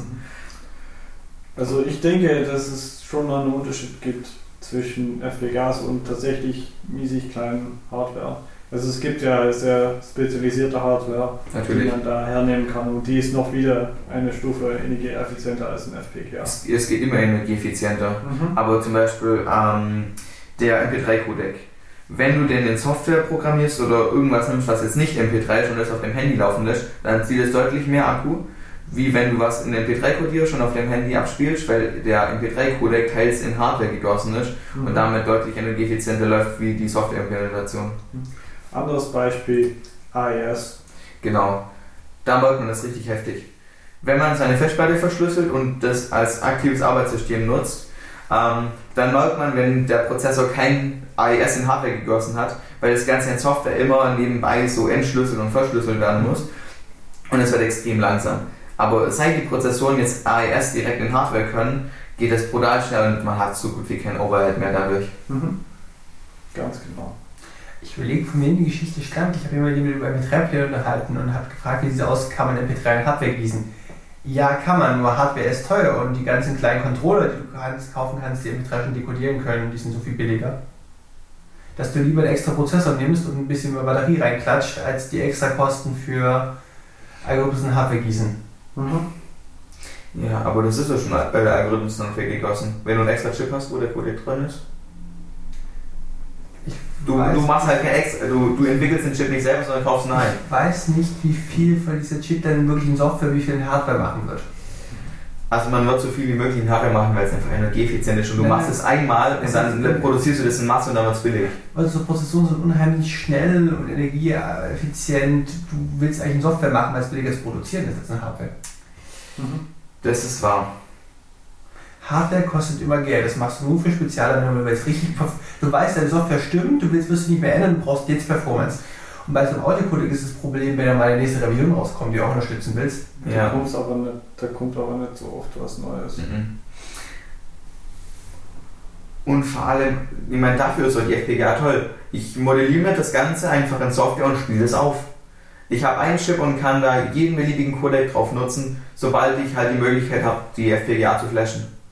Und ja, das ist noch so Das Problem Thema. ist, wenn du Fehler in dieser Implementation hast, beziehungsweise in Hardware-Fehler machst, dann ist es deutlich fairender, wie wenn du in einem Stück Software einen Fehler drin hast, weil du da gleich eine viel fettere Expert-Basis hast. Weil wenn du in der Hardware eine Lücke hast und da von außen irgendwie rankommst, dann ist alles weg. Während wenn du nur in einen Prozess einbrechen kannst und noch andere Hindernisse vor dir hast. Mhm. Zum Beispiel, wenn du in einem Netzwerkprozessor so ein Problem Stell drin hast. Du kommst im Herbst, mit, Herbst zu den USS, dann lernst du, wenn du eine Sicherheitshürde überwinden kannst, kannst du die anderen auch noch wieder trampeln. Naja, aber es sind Hürden, weißt du? Na klar kann man es so irgendwie kommen. Wir haben ja vorhin gehört, man kann, wenn man genügend Zeit aufwendet, für alles einen Exploit kriegen. Mhm. Aber so rein theoretisch, wenn ich jetzt schon auf der untersten Ebene, also wirklich der Hardware schon reinkomme, dann ist alles, da kann die anderen Das Sicherheitsshit einfach wegschmeißen. Klar. Also, Je weiter unten du reinkommst, desto verheerender sind die Auswirkungen. Also es geht gerade darum, dass wir versuchen, für einen potenziellen Angreifer die Angriffskosten in die Höhe zu treiben. Ja, ja. je teurer ein Exploit ist, desto unwahrscheinlicher ist es, dass ausgeführt wird. Bei Weißt, dir du, zumindest. weißt du, wie das heißt? Risk Management. Ja, Ich hätte das, Oder Security Management heißt eines es meiner aktuellen letzten interessanten Gespräche mit Roland war gewesen, er gemeint hat, er macht jetzt ganz viel Mathematik und ganz viel formale Sprachen, Mhm. Weil die Zwischensprache vom Compiler sich besser eignet, Exploits zu finden, Mhm. nachdem du verschiedene Optimierungsläufe drüber gelaufen hast lassen. Also er geht diese Frage nach, wie kann ich mit möglichst wenig Zeitaufwand alle Exploits für die Software finden. Ich glaube, das Schlüsselwort dazu war Symbolic Execution und das große Problem war, dass man äh, Arbeitsspeicher in Größenordnung 64 GB braucht dazu. Also das ist das Letzte, was ich davon gehört habe. Ich kenne mich da leider selber nicht aus. ja. Fehlt es die Gigabyte? Mir fallen spontan einige Maschinen, die das haben. Das ist gar nicht so teuer, das kann man kaufen. Das kann man kaufen. Das Problem ist, es läuft auch sehr lange. Läuft auch sehr lange. Also sobald man auf E-Mail. Ich meine, für große Programme bietet sich das doch dann an, vor allem wenn es im kommerziellen Bereich ist. Dann mietet man sich halt mal oder kauft sich einen Server-Rack und lässt es halt mal eine Zeit lang durchlaufen. Ich meine, wenn ich dadurch eine deutlich größere Sicherheit damit erwirken kann, dann lohnt sich das doch für viele Programme oder für viele Mhm. Softwareproduzenten ja schon. Weil wenn ich damit werben kann, ja, wir haben da jetzt noch ein besseres Verfahren, wir haben noch weniger Lücken, dann wirkt sich das ja eventuell sogar positiv auf die Verkaufszahlen aus, obwohl der wahrscheinlich eh keine Sau glaubt. Also eher nicht. Nachdem mir klar wurde, dass der Typcast genug Angriffsvektor darstellt, frage ich mich so, okay, ich habe es lange Zeit nicht gewusst, ich traue auch keinem außen mehr zu, das sinnvoll zu wissen. Also, Ja. werden alle Bibliotheken, die ich verwende, scheiße sein und alle Software, die ich bisher geschrieben habe, ist scheiße. Ich meine, Und deswegen, was ist, was ist eigentlich nur Sicherheit? Was ist überhaupt mein Ziel? Was, was willst was willst du dazu gemacht? Ich habe eine Vorlesung dazu gemacht. Ja, gut. Was soll ich denn da sagen? Ja, Sicherheit ist das Ziel, naja, gut, das Ziel von Sicherheitsmanagement ist zu versuchen, die Kosten möglichst hoch zu machen für einen Angreifer und es möglichst unwahrscheinlich zu machen, dass er was findet. Idealerweise würde man natürlich was Sicheres bauen. Also, was ich jetzt persönlich mache, ist eher so auf Protokollebene und so auf, auf, auf semantische Ebene. Aber wenn man sichere Programmierung baut, dann will man einfach, so wie bei normaler Programmierung, möglichst wenig Bugs bauen. Also da ist der Unterschied zwischen Bug und Sicherheitsproblemen nicht mehr so riesig. Du willst die Mhm. einfach alle weghaben. Du kannst sie nicht alle weghaben, ist die häufige Behauptung. Also versucht man, möglichst viele davon wegzubekommen. Da gibt es Möglichkeiten. Einerseits umschalten auf eine höhere Sprache, was natürlich entsprechend wieder heißt, dass du mehr äh, Rechenaufwand hast. Mein Kopf nur gesagt, die Annahme, dass das, was die Leute im Compilerbau geschrieben haben, sicher ist. Genau. Aber das Also- musst du ja so oder so machen. Das ist so diese Mathematik-Vorgehensweise. Ich definiere, dass es so ist. weil du sagtest, ähm, du willst, willst weniger Bugs drin haben. Das sage ich 99,99% aller Bakterien. Gratulation. Aber man muss auch sagen, es ist nicht einfach, einen Exploit stabil zu kriegen, dass er wirklich auf allen ähm, Angriffszielen irgendwie funktioniert. Ich meine, Wenn du, wenn, du, wenn du nicht eins erste Blatt machen willst, machst du halt Masse statt Klasse. Wieso brauchst du einen stabilen Exploit? Der muss manchmal funktionieren. das kommt an, was dein Ziel ist. Ähm, wenn du gezielt bei einer gewissen Person einbrechen möchtest, dann kannst du dich darauf spezialisieren, da was machen. Aber wenn du jetzt sagst, okay, lass mal im Internet kursieren, ich möchte den Massenmarkt quasi erreichen, ähm, dann wäre es toll, wenn Exploit vielleicht stabil ist, weil je mehr infizierte Rechner du kriegst, desto mehr Budget kannst du draus holen. Noch macht man heutzutage aber nicht mehr. Das bringt, das funktioniert nicht mehr so gut, aber wenn du Heartbleed anguckst, also durchaus hat an vielen Stellen Ja. funktioniert und wenn du das rechtzeitig gewusst hättest, daraus Ja. hätte sich Geld machen lassen können. Bestimmt. Also was, Hat sie auch bestimmt auch. was man aber meistens macht, äh, da gibt es das bekannte Beispiel Stuxnet, das kennt Ja. eigentlich jeder, glaube ich. Was man da gemacht hat, ist quasi für jeden Art Windows-System, mehr oder weniger. Also da gibt es eine Anzahl von Personen und die haben einfach mehrere Exploits nebeneinander gelegt und gesagt, in dem Moment, dass ich erkenne, der hier, dann nehme ich einfach der Exploit. Und Mhm. ich glaube, so baut man das auch generell heutzutage. Insbesondere, weil man auch ja verschiedene Browser hat, wo man vielleicht einbrechen möchte. Und da gibt es halt eine kleine, begrenzte Menge von verschiedenen Teilen und wenn man einen von dem angreifen kann, hat man ja gewonnen. Je mehr Exploits du brauchst, desto teurer wird es, weil du die Exploits im Normalfall einkaufst, weil sobald sie bekannt werden, sind sie ja meistens schon gepatcht bei Systemen, wo der Admin gut hinterher ist. Ich meine, es gibt jetzt noch einen Haufen Systeme. Es gibt jetzt noch einen Haufen Systeme, die Heartbleed offen haben. Also. Die die supporten. Ja, ich wollte es jetzt, ich wollte es jetzt nicht so nennen, weil, ja, ja, Wortwahlprobleme. Da gab es das Beispiel von dem Don't Panic, also von generell von Old Stable. also, Also da gab es noch keinen Heartbeat Support. Ja, da gab es es noch nicht. Der nächste Person. Du sagst mal, der UMCDE-Rechner war nie betroffen, weil er so einfach das Heartbeat und gar nicht in das committed war. Das war nicht mal, weil wir so weit hinterher sind, sondern weil es auf Old Stable lief und alle Old Stable Systeme da das noch nicht unterstützt haben. Ich meine, das ist der Vorteil von diesen Old Stable Systemen. Die laufen schon seit einer Weile und da kennt man die ganzen Bugs und Lücken schon und die hat dann irgendwer mal gefixt. Natürlich gibt es immer noch welche, Ja. aber man geht davon aus, dass es sicherer ist, wie so ein neues Beta-Ding, das frisch einen Haufen neu implementierte Features hat, die noch keiner reviewed hat oder sowas. Ähm, deswegen greift man bei Servern gerne zu diesen Debian Stables, weil du da einfach weißt, das ist bombenfest. An der Stelle möchte ich äh, Windows wieder reinbringen. ja, also man kennt vielleicht Industriesäulesysteme. Also man erinnert sich an Stuxnet, das sind halt Teilen, wo ein Kernkraftwerk hängt oder lauter so Sachen. Also das sind alles Industriesäulesysteme. Da laufen Windows-Kisten drinnen und das sind Geräte von Größenordnung halbe Million oder so und die kauft man nicht mal neue. Und wenn da was kaputt geht, hätte man auch jetzt gerne so Garantie vom Hersteller. Also ist da ein Windows-System drin. Und der Hersteller hat aber gesagt, ja, hier gibt es Software, die machen wir drauf. Und das ist unsere Software, die haben wir getestet, der ist funktionsfähig, der ist richtig. Haben das dann so ausgeliefert. Und jetzt gibt es aber natürlich Exploits in Windows.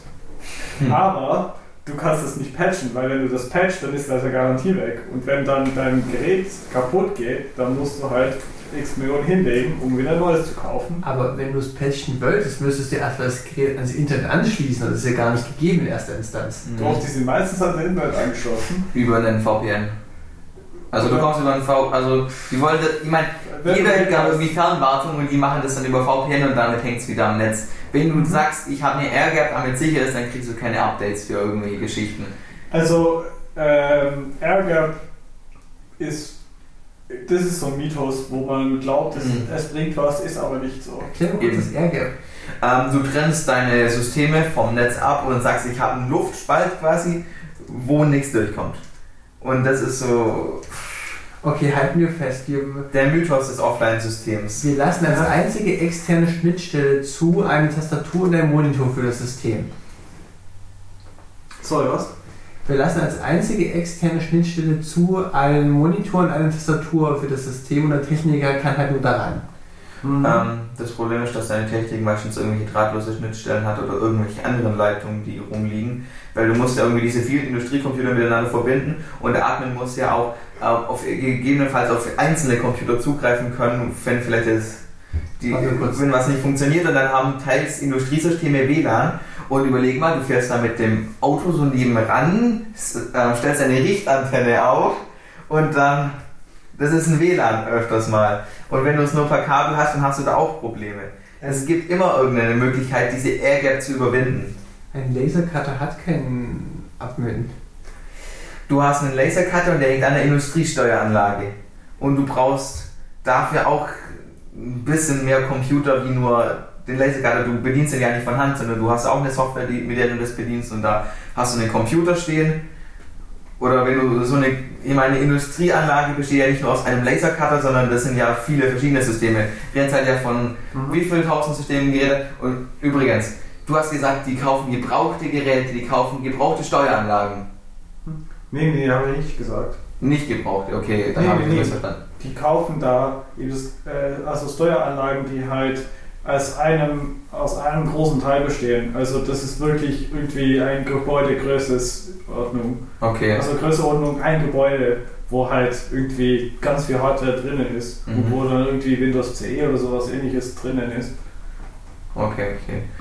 Ich habe es vorhin irgendwie so verstanden, wie die, die, die kaufen sich alte Hardware zusammen ähm, und das läuft alles mit einer alten verifizierten Windows-Version Nee. oder sowas. Also Das klang für mich so alte nach. Software, ja, alte Hardware, aber nicht aus der Grund, dass die alte Hardware kaufen, sondern weil du das einfach nicht jede fünf oder jede zehn Jahre neu kaufst, sondern einmal in Okay. 30 Jahren oder so. Mhm.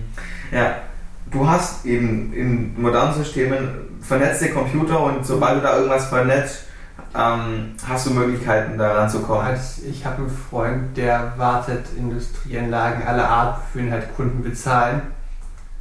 Hat gemeint, hat sich letztens in FreeDOS eingearbeitet. Er hat einen guten Anwendungsfall dafür. Okay. Zum Thema AirGaps gibt es hier einen schönen Blog. Ich glaube, das ist, was ich früher gefunden Da habe ich nicht verstanden, die AirGaps funktionieren nicht, weil die Leute einfach vergessen, dass es noch weitere Schnittstellen gibt.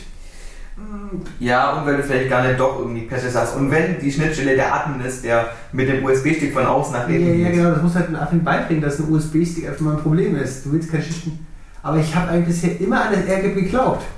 Du hast ein Gerät, das unter der Annahme, dass es mal unabsturzfrei läuft, lässt es halt ewig laufen und steckst es nie in irgendeine Netzwerkschnittstelle an. Das kannst, also das kannst du machen, dann ist es aber das System relativ äh, dann ist das System aber relativ nutzlos. Also, äh, Du willst Netzwerk. wird es jetzt wieder so ein Bling geben oder habt ihr das Ding jetzt ausgeschaltet? Ich habe es ausgeschaltet. Ich auch. Ich schreibe jetzt einfach noch eine E-Mail.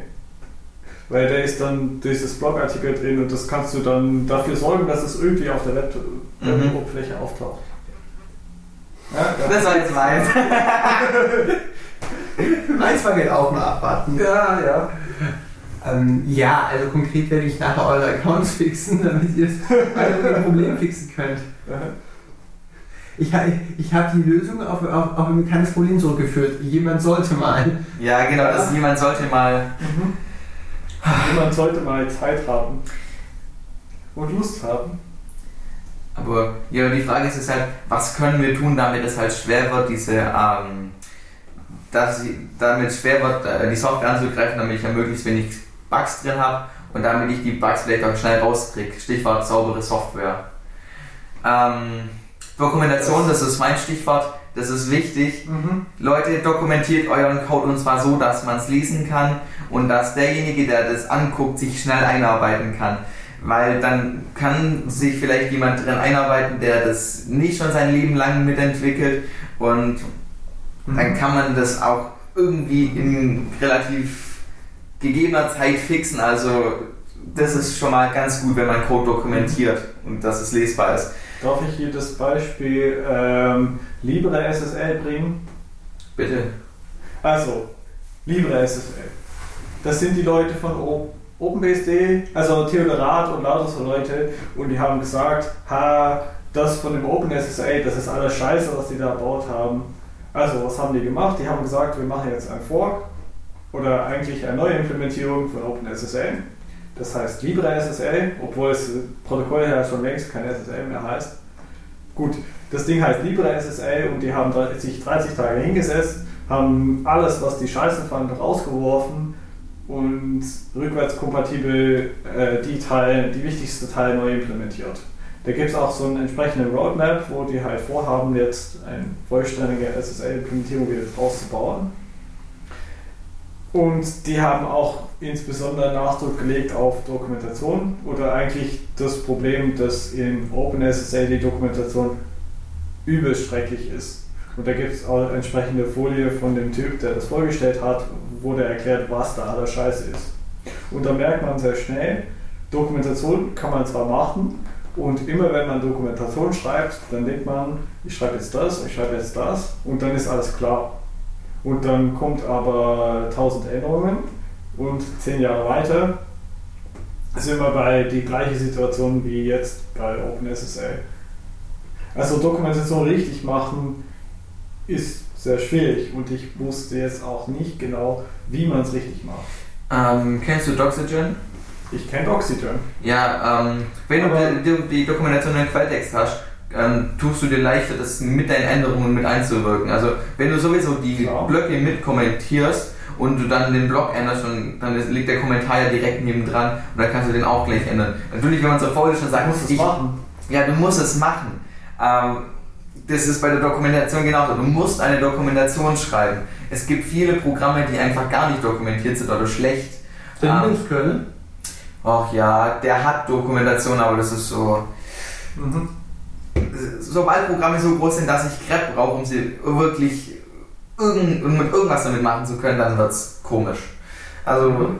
allein die Header, wie die weitergeleitet sind, du suchst dich da durch, das ist nicht mehr schön. Das ist auch meine Kritik am Linux-Kernel. Es mag zwar dokumentiert sein, aber es ist so groß, dass es kein Mensch sich in gegebener Zeit anlesen kann. Du willst das nicht ganz Du bist lesen. ein Tannenbäumler. Hm? Du bist ein Tannenbäumler. Ja, ja. Nee, gut. Ich sag einfach nur, Tannenbaum ist die- der Account, der irgendwie das Dragonbook rausgebracht hat. Tannenbaum ist der, wo mit äh, Linus Torvalds damals, da gibt es so eine ganz bekannte Diskussion zwischen Linus Torvalds und äh, Tannenbaum, also ich weiß nicht mehr, wie der vom Vorname heißt. Äh, und die haben sich gestritten, was jetzt der Vor- und Nachteil vom Linux-Kernel sind. Und da Ah, gab es halt Geschichte, ähm, äh, wait, wie heißt es? Mikro-Makro-Kernel? Nee, das heißt nicht Mikro-Makro-Kernel. Micro und äh, Mhm. monolithisches Kernel. Genau. Mhm. Ja, das ist Und auch Geschmackssache. so solche Diskussionen. Das war eine Diskussion Anfang der 90er und der ist im Internet wohl sehr bekannt. Da gibt es auch Bücher drüber und so. Also das ist eine Mailingliste-Diskussion, die irgendwann in Buchform rausgekommen ist. und Ja, also Tannbauer hat immer gesagt, das mit dem Mikrokernel ist viel besser und überhaupt und äh, Gebe ich ihm recht. viel zu viel x1680-Fokus von der Linux-Kernel und so weiter. das ist auch alles von der Theorie, von dem Modell her scheint er weiterbarer zu sein. Das hat er damals keines Laufen gebracht, als sie brauchen. Minix Ja. heißt das, das von Tarnbau. Das ist übelst, übelster Scheiß, das kannst du dir mal gar, nicht vorstellen. Ich habe damit eine Übung geben müssen. War das nicht Hochheitsgrund, Linux zu schreiben, weil Minix ihn so angekotzt hat? Nee, weil Minix ist eigentlich eher so ein, äh, so ein Vorstellungssystem. Achso. Mhm, gut. Also Linus war angekotzt von verschiedenen Unix-Systeme und hat dann Linux geschrieben. Das ist mein Stand. Ich meine, Linux ist auch kein konsequentes Unix. Aber gut. Nee, Das schweifen wir jetzt wieder ab.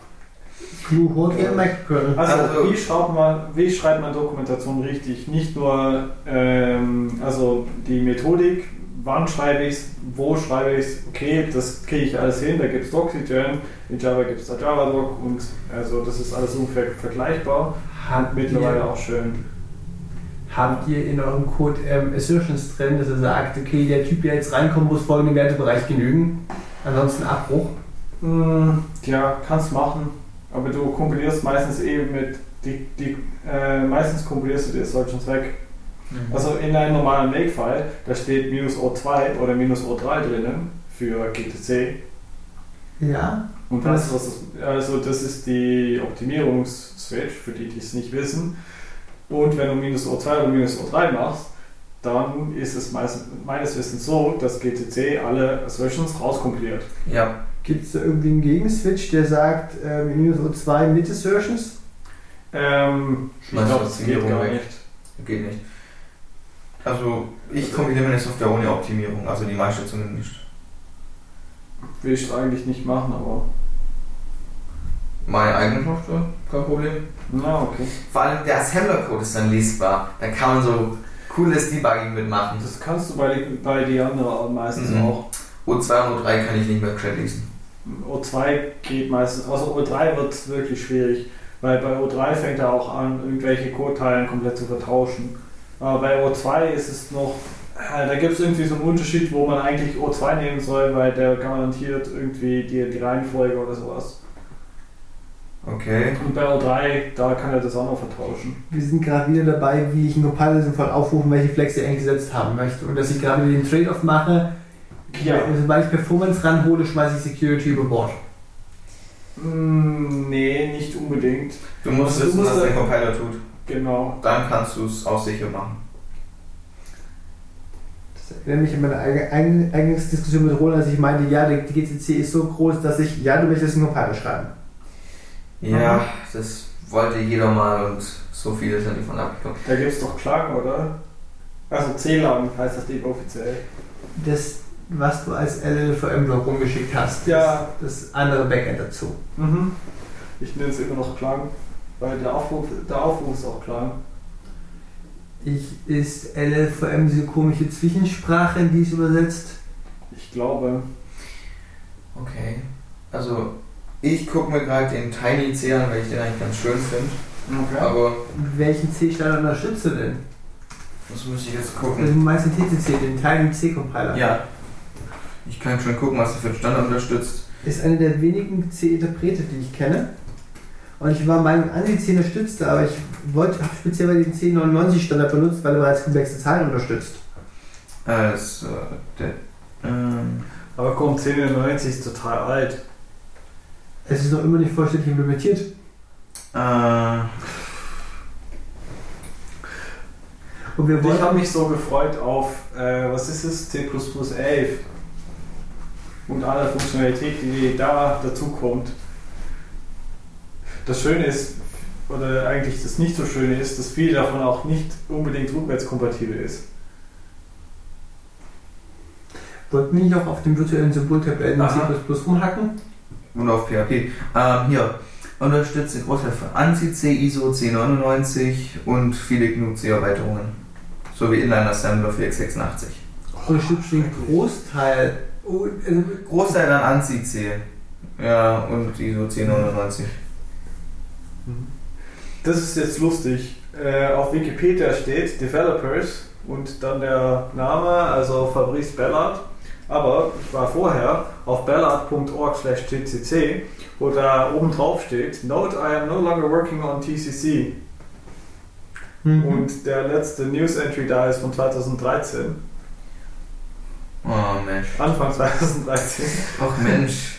Tut mir leid, aber Darf mir mal einmal einen schönen Compiler, der sogar schnell ist. Ach Mensch. Muss ich ja fast selber einschreiben. Ich habe keine Lust, einen Compiler zu schreiben. Jetzt kannst du es weiterentwickeln. Ich meine, es doch die Mhm. Möglichkeit, ein Projekt zu adaptieren. mhm. Äh, mal den Code einlesen, ob der Code lesbar ist. Das ist nämlich auch so eine Sache. Mhm. So, ich meine, im Programm benutzen ist was anderes, im Programm weiterentwickeln. Mhm. Und da sind wir wieder bei der Dokumentation. genau. Ähm, Also gut. was schreibe ich in meine Dokumentation rein? Also was schreibst du in deine Dokumentation rein? Was schreibe ich in meine Dokumentation rein? Also zum einen muss ich für jedes Modul, das ich aufmache, mache ich, äh, schreibe ich immer, okay, wozu habe ich dieses Modul geschrieben? Also das, wie hieß das, das ist eine Description für die einzelnen Dateien. Also bei mir sind Module immer so in Dateien untergliedert in C. Und dann gibt es dazu den Datei eine Beschreibung, dann zu den jeweiligen Funktionen. Was macht die Funktion? Was hat sie für Eingabeparameter? Was gibt sie zurück? In welchem Fall? Mhm. Also ich stecke mir quasi schon mal den Rahmen ab, was meine Funktion tut, bevor ich sie schreibe und was sie im Endeffekt zurückgibt. Mhm. Das kann Doxygen auch super verwerten. Innerhalb des Codes äh, dokumentiere ich, okay, wozu ist diese Variable gut? Ähm, was mache ich in einem bestimmten Codeabsatz? Also mal angenommen, das sind ein paar String-Funktionen oder sowas, dann sch äh, schreibe ich mir da vorher, okay, ich möchte, ähm, was weiß ich, den kopieren oder das, äh, das Stück da parser nach dem und dem Ding, nach dem der Regel. Ähm, dann kann quasi derjenige, der es im Nachhinein anguckt, ähm, allein an meinen Kommentar lesen, was soll das jetzt in diesem Schritt machen. Und dann wäre dieses kleine Stück Implementation darunter vielleicht sogar austauschbar. Mhm. Und damit habe ich einen großen Schritt gemacht. Dann gibt es noch Strukturdokumentation, die machen wir in einem separaten Wiki, ähm, wo dann drin steht, okay, wir haben diese und jene RAM-Strukturen, also die Structs, und die sind in den und den Listen so zusammengekettet. Ähm, das lässt sich in Text schlecht darstellen, da hält man dann Diagramme dafür. Ein Diagramm kann ich nicht in den Quelltext einbetten. Mhm. Deswegen ist es in einem separaten Wiki und da steht halt nochmal dran, welches Modul es benutzt. Natürlich wird es in diesen Dokumentationen innerhalb des Quelltextes auch referenziert ähm, und Deswegen- mitbeschrieben, also was, wie ich diese Liste benutze. Du könntest es natürlich rein am Quelltext und an den Dokumentationen im Quelltext festmachen, aber die Visualisierung in dem Vector-Diagramm hilft deutlich. Da wäre ASCII-Art eigentlich ganz schön.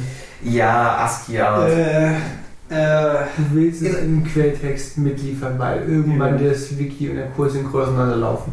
Ähm, geht bisher ganz gut. Nicht unbedingt. bis in zehn Jahren von heute kann das Wiki im Webserver liegen, der abgeschaltet ist und jemand hat den Quellcode irgendwo gefunden. Denkt sich jetzt, Deswegen macht man das nicht so, sondern dann mit Markdown in dem Repository drin. Also würde ich dann vorschlagen. Okay. Weil mittlerweile zum Beispiel GitHub und ganz viele andere Teilen, der, die bieten halt ad hoc Markdown Compilers an. Also du legst dir deine Sachen im Repository und wenn du die Web-Oberfläche vom Repository verwendest, dann kannst du dir das Markdown gleich anzeigen lassen. Und das Mhm. Vorteil von Markdown ist, dass es im Vergleich zu Wiki viel einfacher zu lesen ist. Mhm. Und wenn du also Bilder einbetten, kannst du natürlich da auch machen, in dem Moment, dass du die Bilder natürlich im Repository legst. Ähm, wie sieht es mit PDF aus? Wäre das nicht vielleicht auch eine Möglichkeit? Ich meine, natürlich nicht so, so fancy PDF mit Mega-Features, sondern Nein. so auf Minimal. Also ich habe so viele PDFs aus dem letzten Jahrtausend, die sind kaputt. PDF willst du nicht. Okay, weil in, Postscripts. In, in, in meiner Welt ist PDF irgendwie das, das einzige portable Dokumentformat, abgesehen von RAW-Text, das irgendwie funktioniert, wo Formatierung drin ist, wo die ganzen schönen Features hat, die man sich so halt für eine ähm, Dokumentverarbeitung wünscht. Mal kurz mit Strukturierung, keine Formatierung. Format kann dir egal sein. Ja, äh, Strukturierung, ich hätte gern Schriftarten, ich hätte gern Farbe, ich hätte gern Bilder. Ah, aua, gern- aua, nein, nein, nein, nein, Schluss. Ich muss dich darüber verprügeln, ja? So, so, du, Das, so, sind, das sind die Leute, die schlecht Dokumentation schreiben. Denken, ich mache das grün oder das rot und das groß, damit jeder sieht, dass das wichtig nein, ist. nein, nein, nicht im Text, aber so. Ich meine, okay, die Diagramme sind, so, die Diagramme sind sowieso Bilder. Aber das denke ich mir jetzt nicht für Dokumentation, sondern generell. Ich hätte gerne ein Format, das stabil funktioniert und auf allen Systemen anständig tut, nicht wie das, was Microsoft etabliert hat oder diese ähm, ODT-Formate. Die PDF. werden unterschiedlich. Ja, P, äh, PDF. ODT, ja, PDF wurde von Adobe ähm, standardisiert.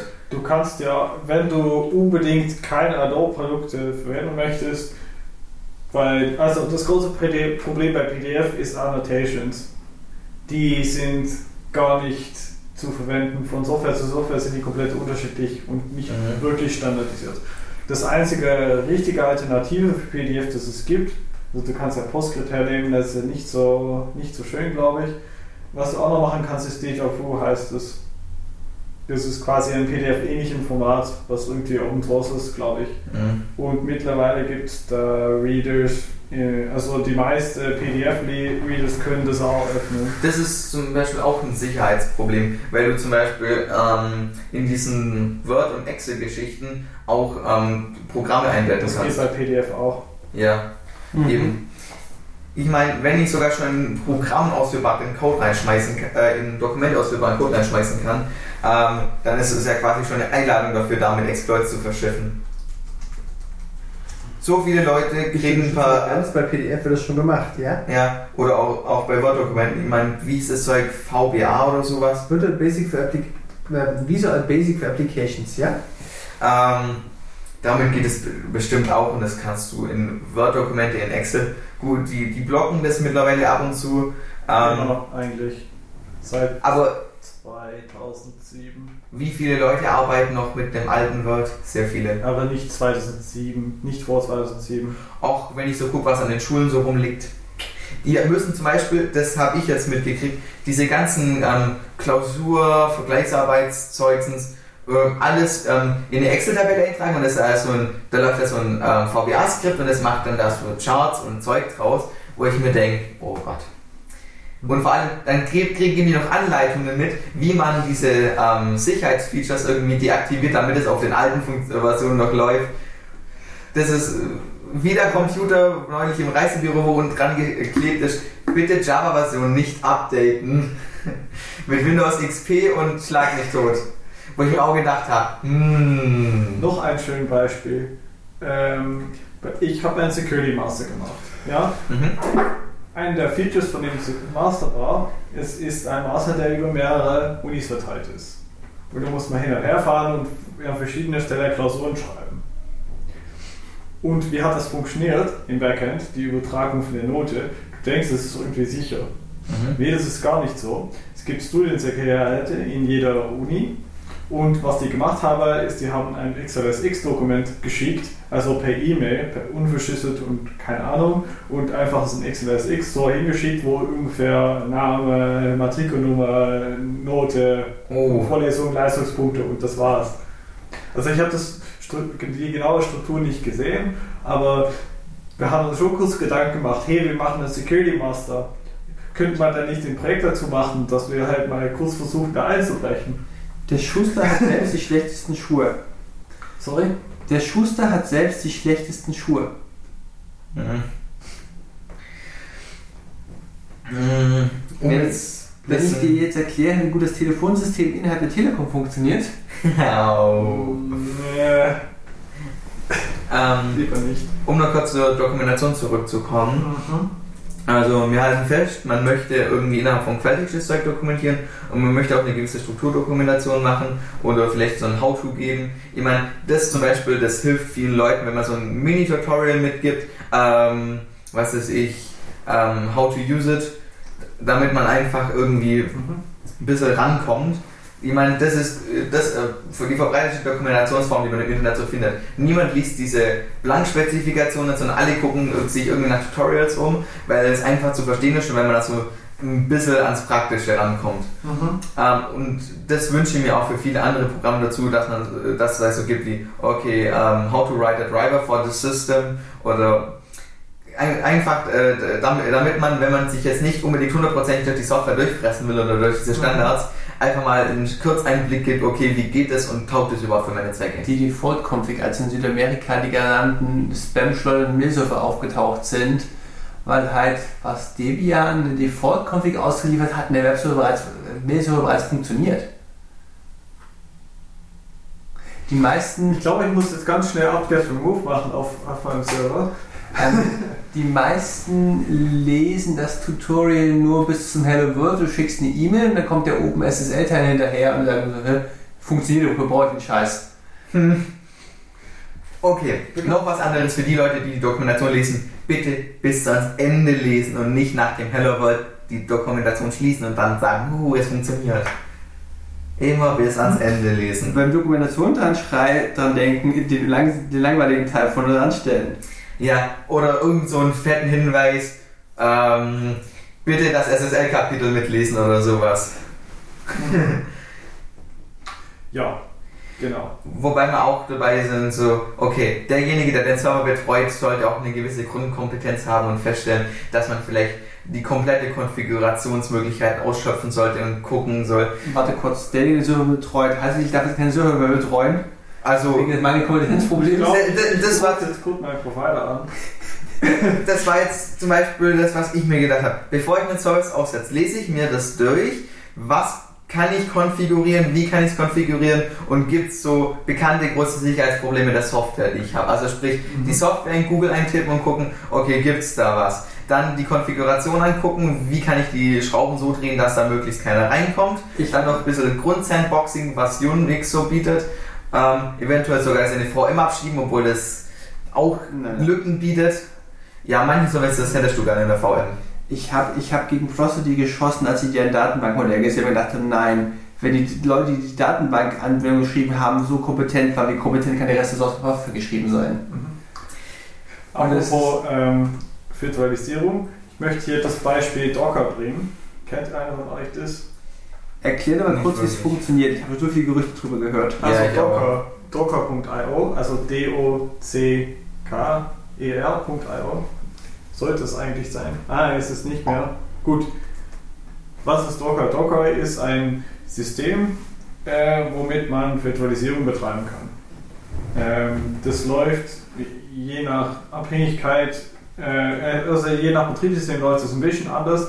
Das Grundidee ist, ich gebe eine Liste an von verschiedenen Arten von Software mit Versionen und so weiter und das packt er alles zusammen und äh, sagt, ha, das ist jetzt ein, Einheit, ein einheitliches System, wo ich runterladen kann und dass ich ein riesiges VM-Image rum äh, verteilen muss mit ganzen Betriebssystemkommunikation drin, die man vielleicht gar nicht haben will. Die Leute, die es gelobt haben, waren Leute von mir, die Webservice zusammen programmieren. Meinung waren, sie können für jede Version so einen Container erstellen Genau. Und können halt mehrere Versionen parallel laufen haben und gegeneinander testen und fu.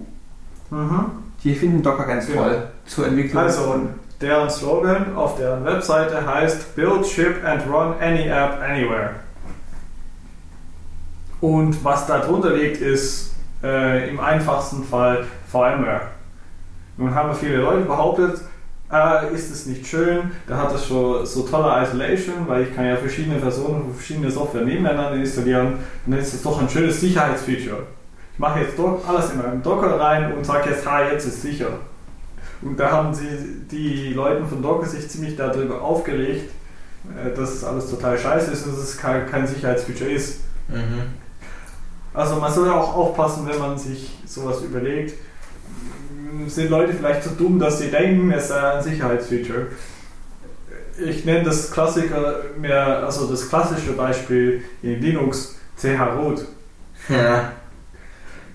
und jail. Also für die, die es nicht kennen, chroot macht folgendes: Es grenzt einen Teil, es verändert den Root von einem Dateisystem in dieser genauen Jail. Also wenn ich chroot äh, nach irgendwie. TMP, dann liegt, dann kann ich nur, dann ist mein Root von meinem Dateisystem für diesen Programm ist nur TMP. Also funktionieren dann alle Coitus nicht mehr, weil ich habe ja mein Bin nicht eingeblendet. Was ist denn der Anwendungsfall für Change Root, wenn es ursprünglich mal entwickelt wurde?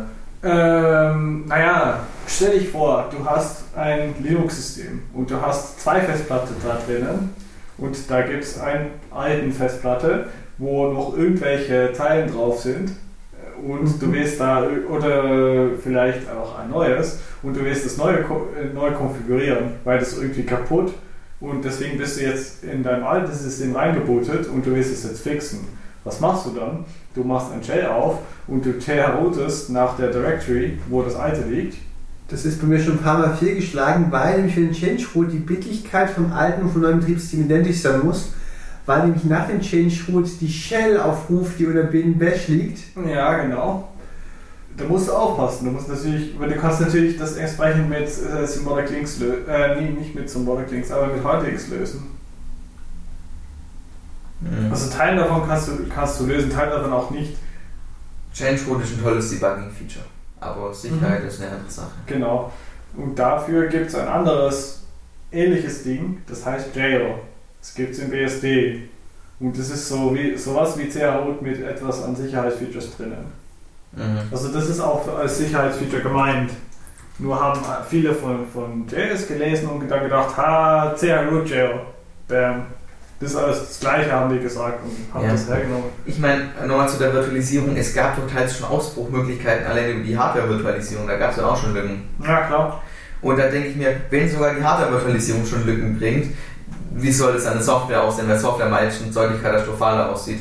Wobei ich jetzt in die Hardware keinen Einblick habe, weil Intel ja geschlossenes System hat.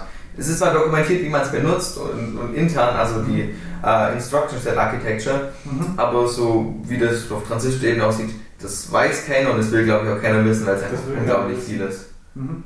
Also da gab es einen schönen Paper dazu, wo Leute mehrere VMs auf der gleichen Kiste laufen haben lassen und dann von der einen VM die äh, IS-Keys von dem anderen VM extracted haben über die Virtualisierungsschicht in den Prozessor. Das war total beeindruckend. Das ist so eine Art Timing-Angriff auf eine, ich glaube, es war eine OpenSSL-Implementierung. Oh, das es gibt dann schön Kongressvortrag, wo er sagt, theoretisch haben wir die OSI-Layer von Hardware bis Software sauber übereinander geschlichtet und praktisch haben sie Probleme, was zu patchen und das Problem ist halt dieses Schichtenmodell von immer einigen Querbalken durchflutet wird und das nennt man dann Hardware-Virtualisierung. Und nachdem dieses saubere OSI-Modell nicht praktisch implementiert ist, könnt ihr das mit Sicherheit in die Tonne treten. Mhm. Also, okay, das ist Virtualisierung. Ähm, so viel zur Virtualisierung. Ja, wenn wir schon mal von Servern haben und Webservern. PHP. Ähm, oh Gott wir wissen alle, wenn man irgendwas eingeben kann, ist es böse, weil das, was man eingeben kann, ja kann, kann ja gezielte Angriffe haben, kann Zufall sein und das kann unser Programm vielleicht kaputt machen.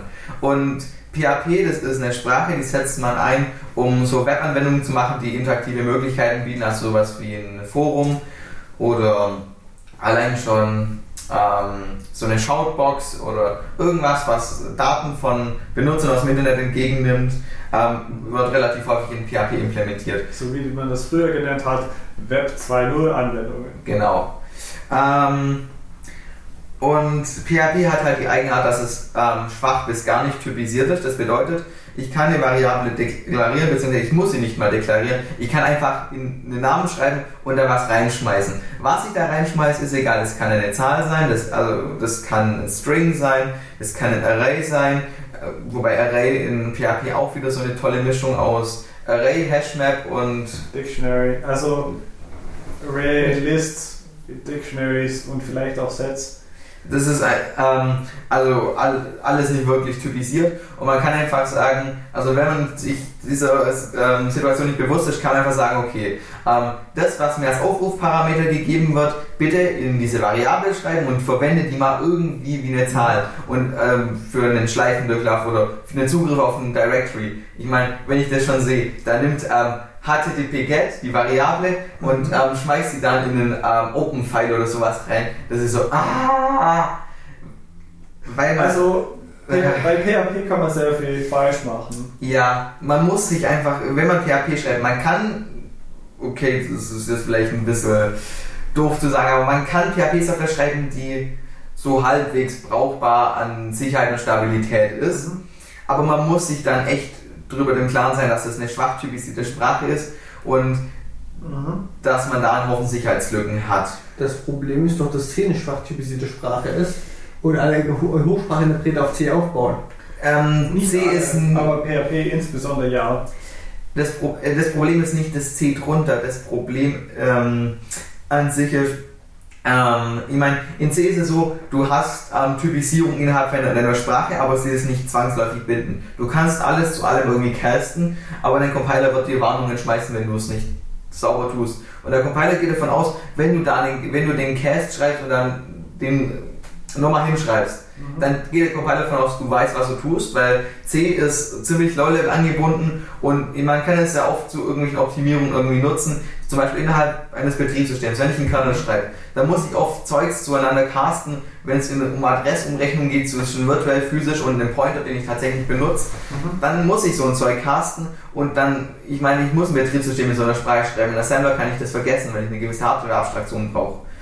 Und deswegen muss ich das auch vom Compiler aus irgendwie zulassen können, dass ich gewisse Typen ineinander casten kann. Da, äh, C muss universell bleiben, weil es die Möglichkeiten von Assembler repräsentieren muss. Alles, was ich in Assembler kann, muss ich auch irgendwie in C können. Ähm, und deshalb muss C diese Möglichkeiten ja irgendwie bieten. Ähm, und C bietet halt auch die Option, dass er dir das als Warnung oder Fehler rausschmeißt, wenn du solche Typisierungsgeschichten betreibst. So, Und so ist es auch gedacht, dass du das quasi als virtuelles, diese Sicherheit als ähm, Arbeitskonstrukt hast, aber nicht ähm, dann runtergebrochen wird. Und das bietet zum Beispiel PHP gar nicht. Oder wenn nur schwach. Ich bin mir nicht sicher, was sie mittlerweile haben. ich glaube, mittlerweile gibt es da äh, so eine Art Strict Mode, so wie Perl das auch hat, glaube ich. Äh, Aber sicher bin ich mir da ehrlich gesagt. ich auch nicht, ich kenne mich in PHP nicht wirklich aus. Ich weiß, also ich kenne die, die Grundkonzepte, aber ich weiß nicht, wie weit sie jetzt mittlerweile schon gekommen sind. Ähm, Also die letzte Zeit ist es wesentlich besser geworden, aber. Natürlich. Es muss besser geworden sein, weil ein Haufen Firmen das mittlerweile verwenden und die sich alle ungern so in pfuschen Also lassen. das größere Problem neben halt äh, schlecht programmieren ist, dass man in PHP die APIs so designt hat, dass es wirklich unglaublich schwierig ist zu wissen, was jetzt das Richtige ist. Mhm. Das ist auch ein Problem. Also da gibt es immer die, das Beispiel von das Escapen. Also du Genau. hast gesagt, es kommt Input von außen und man will vielleicht irgendwelche SQL-Queries auf Basis von irgendwelcher Abfrage von dem äh, Nutzer haben, zum Beispiel irgendwelches Suchfenster oder so. Und was macht man denn? Naja, man macht einen SQL-Query und klemmt da halt die Variable rein. Da hat man das Problem, dass man vielleicht versehentlich von dem Angreifer erstellte SQL-Code einschleust. Mhm. Also was macht man dann? Naja, man macht Escapes. Das heißt, man nimmt die Charakteren, die man dazu verwenden könnte, zum Beispiel Quotes oder so, davon sagt man, ha, die, da mache ich jetzt ein Fleisch dafür. Da gibt es in, in PHP nicht eine Funktion, nicht zwei, sondern drei Funktionen, die verschi verschiedene Weisen haben, das Escaping zu machen und alle davon sind irgendwie unklar und unsicher und man weiß nicht, welchen man hernehmen soll. Weil man hat nach einer Zeit festgestellt, ha, der ist unsicher, dann machen wir einen neuen. Und jetzt soll alle den neuen verwenden. Das ist, ja, ich meine, ich habe PHP eine Zeit lang gern genutzt, so wenn ich ähm, was mit Strings machen muss, weil das irgendwie schnell und einfach ging. Ich habe es nicht als Anwendung gemacht, sondern so als schnelles Skript nebenher, was wahrscheinlich in Perl zehnmal besser gegangen wäre, aber ich konnte noch kein Perl und kann es jetzt immer noch nicht so richtig, weil ich mich nicht so damit auseinandersetze. Ich soll es vielleicht mal. Ähm, und da fand ich es eigentlich ganz praktisch, wenn man so schnell was hinklatschen konnte.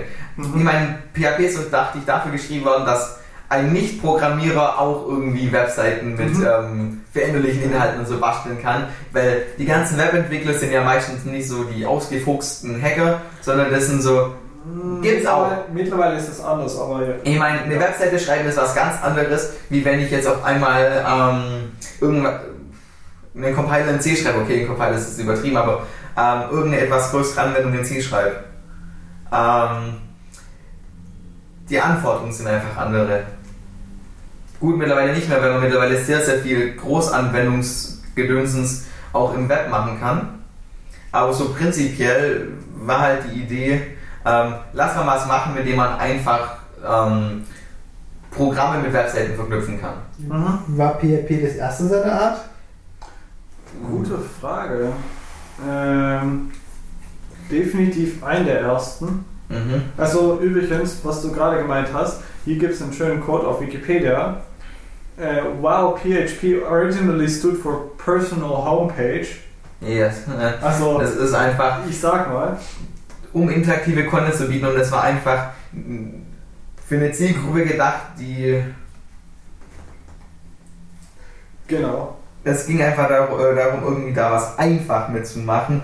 Und ich meine, das war doch das Problem, was auch Sicherheitslücken verursacht. Wenn jemand sich jetzt nicht über diesen ganzen Details im äh, Klaren ist, wie jetzt schwache Typisierung oder sowas, ich meine, das tun nur die Leute, die sich wirklich intensiv mit der Materie auseinandersetzen, Mhm. dann machen die Leute ein, einfach auch diese Fehler.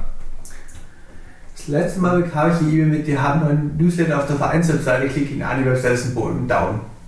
Und eine kurze Frage beim Admin, den ich jetzt beim Verein Trage zu Ecke habe, war, sag mal, was ist eigentlich bei euch los? Ja, bei uns ist eingebrochen worden. Und ich so, hab, mit, hab, hab einen Artikel auf Facebook geschrieben, ihr habt doch einen WordPress laufen, zufällig dieser Einbruch? Danke, dass du uns das nachher gesagt hast. Das war so ein bisschen zu spät, das war das Problem. Wieder war über WordPress-Plugin eingebrochen. Mhm. Also ich muss übrigens zurücknehmen, was ich vorher gesagt habe wegen PGP und PHP und standardisiert sein, weil Wikipedia sagt, es gibt keinen offiziellen Standard, aber man hat angefangen in 2014 äh, diese Standard zu erstellen, also eine formale Spezifikation. Ja, es, Okay. gibt, es gibt Firmen, die sich anmaßen wollen, sowas zu tun. Also vor 17 Tagen gab es da einen Artikel bei irgendwelchen Webseite. Ähm, wie viele PHP-Interpreter gibt es eigentlich, die nicht Standard implementieren? Unklar. Also es gibt der PHP-Interpreter und der Wikipedia-Seite sagt, das ist der de facto Standard, aber es ist kein Mhm. offizieller Standard. Ja. Also ich habe mir vorgenommen, meine Services von PHP irgendwie wegzukriegen. Also meine aktuelle Webseite läuft auch noch mit einem WordPress. Ja, ich weiß, ich weiß. Was Es war- Warte kurz, spricht nichts dagegen. Es ist am weitesten verbreitet, hat die meisten Sicherheitslücken und hat die schnellsten Patches. Also, du wirst garantiert über einen Patch dafür kriegen. Ja, ich werde einen Patch dafür kriegen, vielleicht ist es zu spät. Nein, ich will davon wegkommen. Ich habe ja auch schon eigene Ideen und eigenes Zeug, das ich ums, am Umsetzen bin. Also in dem Sinne, dass ich meine Webseite quasi, ähm, ich, äh, ah, soll ich das jetzt erzählen? Also das sollte jetzt eigentlich PHP-Interpreter Nein, nein, nein, nein, nein. Nichts, was zu Laufzeit ist. Meine Überlegung ist die. Die Webseite ähm, hat Inhalte, aber die sind alle minder interaktiv. Ähm, das bedeutet so viel wie, ich kann mir doch meine Homepage einfach in einem abstrakten Format schreiben und dann ein kleines Programm schreiben, das mir das in HTML übersetzt. Das Ganze kommt dann auf äh, in die RAM-Disk und dann kann mein Webserver die ganzen einzelnen Dateien schnell selber lesen und fertig. Dann habe ich nichts, was zur Laufzeit läuft und nur einen minimalistischen Webserver und fertig. Ich benutze das, äh, den Iki Wiki Wiki Compiler. Oh Gott, oh Gott, oh Gott. Iki Wiki, ja. Ähm, Bitte nicht. und ich habe ihm beigebracht, mit da sind es ein Ordner mit Dateien, die kompilierst du durch und schmeißt hinten HTML raus. Mhm. Den meine Also ich, äh, es gibt auch Compiler von Tech nach HTML. Es gibt auch ähm, Markdown zu Es gibt HTML. auch Markdown zu HTML. Ich erzähle gerade davon. Also was ich primär verwende, ist natürlich Markdown Wiki Wiki. Und ich habe ihm noch beigebracht, Plugins zu schalten für Hyperlinks setzen und Plugins für Grafis, damit ich mit einfachen String ein gutes Bildchen lassen, zeichnen lassen kann. Graph ist nicht ideal, aber ja, kannst machen. Wenn du Tech machst, kannst du gleich Ticks verwenden. Obwohl, nee, das funktioniert vermutlich nicht. Weil du brauchst so eine PDF-Ausgabe. Mhm. Egal. Ich habe eine kleine Lösung mit Lua vorgesehen. Lua. Wieso? Also ich finde es ganz nett und ich, und ich bin der Einzige, der es ja irgendwie benutzt. Ich, ich, koppel, ich koppel das an Git und äh, schicke dann quasi die neuen Versionen und Inhalte per Git auf den Server hoch und das Ding macht dann HTML draus. Also das mache ich auch nur ohne den Lua-Zwischenschritt. Du schiebst direkt HTML per Git auf einen. Okay. Ähm, ich will nicht direkt mit HTML arbeiten, weil. Ja. HTML ist hässlich zu schreiben, extrem hässlich zu parsen. Genau. Zu parsen ist es hässlich, aber ich, ich brauche es ja nicht parsen, ich brauche es dann runterschreiben. Das ist einfach. Ich mag HTML nicht runterschreiben. Ich hätte gerne ein paar Annehmlichkeiten, wie man Skript dabei abarbeitet. CoffeeScript, du willst, oder äh, Jade. Ich will. Weil, was ist Jade? Also CoffeeScript weiß ich, das ist was für Ähm, du, du JavaScript ist. schreibst HTML, indem du äh, Blocks einrückst und das macht dann die öffnenden und schließenden Text dazu. Puh. Es ist mittlerweile, wenn ich ein bisschen HTML geschrieben habe, festgestellt, es wäre so viel angenehmer, wenn ich den schließenden Text nicht mitschreiben müsste, sondern es einfach nur über die Formatierung regeln könnte. Mhm. Ja. Und ich habe gesagt, okay, ich nehme einen Text und mache da Blankformatierung über meinen Nur kurz, ich habe die W3C-Spezifikation gelesen, was ich machen müsste, wenn ich einen Browser schreiben wollte. Und es hieß, du darfst beim ersten Parsing-Fehler von deinem HTML oder XHTML abbrechen oder du ziehst hart durch und ignorierst alle folgenden Fehler. Mhm. Und es gibt da draußen kaum eine Webseite, die valides HTML enthält. Du kannst, es gibt so Validatorsysteme, die du benutzen kannst und dann kannst du unten so ein ähm, Bild auf deine Seite machen, valid HTML und valid HTML, äh, CSS und JavaScript. Die ganzen Blocksysteme schmeißen alle XHTML raus, weil es ein abgespeckter Sprachstandard ist, der sich wesentlich einfacher parsen oder formalisieren lässt. Mhm. Du meinst validator.w3.org, Ja. ganz genau. Und es für alle selbstgeschriebenen Systeme, die ich damit gemacht habe, hat er nur gesagt, sie sind invalides HTML. Also für äh, meine selbstgeschriebene steht da meistens äh, valid drauf, aber nur bei meine selbstgeschriebene Sache. Ähm, ich habe da mal so einen Rapper geschrieben in Perl, der mir aus so Annotationskram HTML baut. Und das war so, was, wieso muss das drin sein? Und in meinem Gedankengang wie ein HTML-Dokument nur Klammer auf HTML. Aber das ist ja seit Version 4 schon nicht mehr so. Mhm. Die Empfehlung von W3C ist zu beginnen mit Klammer auf, minus, minus Ausrufezeichen, minus, minus, Doc, Ausrufzeichen Okay. minus minus Boah, für ja, Comment. Doc-Type und dann kommt irgendwas. Das ist aber nur in 4, glaube ich. Also in 5 ist es nicht mehr so. Weil ich hatte einen Doktor bei mir und habe dem zum Spaß mal gesagt, hi, ist das jetzt valid HTML5? Und er hat gesagt, nein, das Doc-Type, das ist nicht erlaubt hier. Und überhaupt. Also da, da verändert ständig was. Mhm. Das ist das größere Problem. Ja. Aber HTML-Parsen willst du nicht machen. Das ist Ja. stimmt, das ist Und-. Da haben wir das nächste, Parser. Das ist natürlich das Anfälligste überhaupt, wenn ein Parser dafür gedacht ist, ähm, Inhalte, die von außen kommen, in irgendwas zu übersetzen, womit man dann auf dem Computer was auch immer tun kann. Und Parser sind quasi irgendwie das offene Tür für, äh, die offene Tür für irgendwelche Lecks, weil du musst nach irgendwelchen formalen Regeln was zerlegen und da kann halt, wenn du da nicht genau aufpasst, ziemlich schnell was durchglitschen und dein Programm kaputt machen. Mhm. Also du musst aufpassen mit Parser. Also Parser heißt natürlich, du meinst das Code Parser, Code Parser, ja? Weil du kannst ja auch Parser schreiben, die keine ausführbare Sachen erzeugen. Ähm, die müssen nicht unbedingt ausführbare Sachen erzeugen. Sobald du irgendwas in der Daten, äh, Datenstruktur übernimmst, kannst du da Sicherheitslecks mit provozieren. Oder wenn du dann solche Ja. Probleme hast wie ähm, hier über ähm, na, Also Sa- idealerweise baust du einen Parser so, dass das komplett in seinem eigenen Memory-Block operiert und sagt, hier, hier und hier gibt es Pointer und die quasi nach außen verfügbar stellt. Das Ja. ist, glaube ich, die sinnvollste Weg, insbesondere für so einen HTML-Parser, weil dann kann man ja quasi nur mit dem Pointer arbeiten und dann halt nur die Darstellung darüber machen. Und dann wird es schon ein, Stück, ein Schritt sicher, also sicher wird es nicht, aber Du möchtest eigentlich das Übliche machen, dass du Wertebereiche abklopfst und auf Validität Genau. guckst. Darauf wollte ich von auch hinaus, dass du dadurch immer noch die, äh, die Probleme hast mit, ähm, was hatten wir, Integer-Überlauf, mit ähm, undefinierten Bereichen. Mhm. Sowas. Und vor allem, wenn die RAM-Struktur, die dieser Interpreter, da, äh, dieser Parser da macht, ähm, kaputt ist oder kaputt geht, weil du irgendein Zeug reinschmeißt und der Parser selber irgendwas Undefiniertes tut, weil damit kannst du dann auch in das restliche Programm reinglitschen. Mhm. Ja, genau. Das ist jetzt das, was wir uns angucken. Vor allem bei Config-Files sieht das vielleicht ein bisschen problematisch aus. Gut, Config-Files sind im Normalfall irgendwie geschützt über Zugriffsrechte, Mhm. weil du nicht unbedingt jeden in die Config schreiben lassen möchtest. Aber wenn es jetzt um Programme geht, die jeder Benutzer selber für sich konfigurieren kann, dann ist ein Config-File durchaus ein Angriffsvektor und das liegt normal direkt im Programm drin. Mhm. Und das verursacht halt auch wieder Probleme. Also theoretisch ist es Vorteil von einem Parser auf Laufzeit natürlich, dass du auch auf Laufzeit irgendwelche Prüfungen machen kannst. Genau.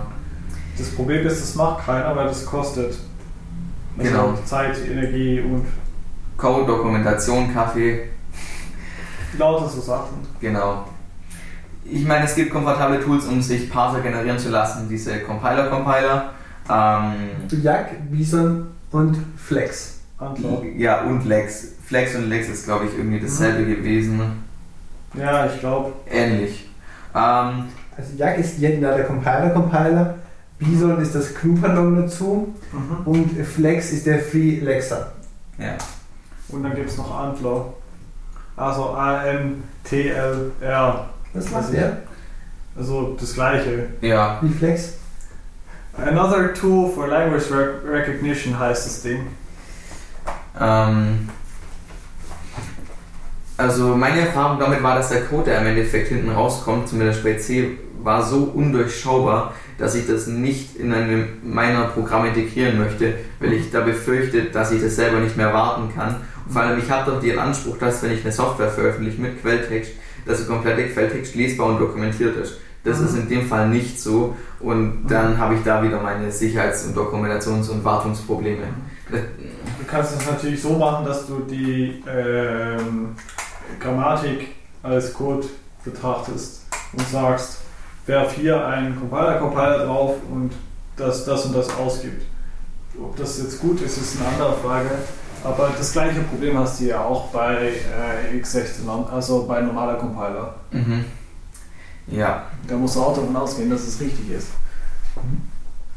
Ähm, wir sind Ja. bei einer Stunde und vorne steht irgendwas mit einer 5. 51. Okay. Wir können auch einfach zum Schluss kommen. Oder du hast noch irgendwelche privaten Projekte, die du vorstellen möchtest. Naja, ich wollte noch einhaken auf das. Ah, oh Gott, oh Gott, jetzt habe ich es wieder vergessen. Doch, ähm, die Geschichte mit dem Parser. Also, das Problem ist, du hast irgendwelchen Code in Memory, wovon du ja nicht sicher bist, ob das komplett stimmt.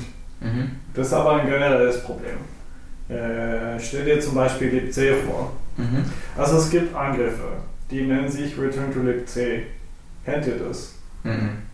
Also, was machen wir bei Buffer Overflows? Man nimmt einen Buffer, schreibt ganz weit drüber und irgendwann hat man einen Return Pointer, da schreibt man drüber und dann springen wir wohin. Normalerweise springt man in den Buffer rein. Ja. Dann kann man natürlich dagegen schützen, damit man sagt, halt, alles was auf dem Stack liegt, ist nicht ausführbar. Dann hast du ein Problem, weil dann musst du woanders hinspringen. Eine Möglichkeit, um woanders hinzuspringen, ist libc. Also was machst du dann? Naja, du machst eine Menge Returns auf deinem Stack drauf und du sagst quasi, ha, spring jetzt mal dahin. Also da ist dann irgendwo in libc.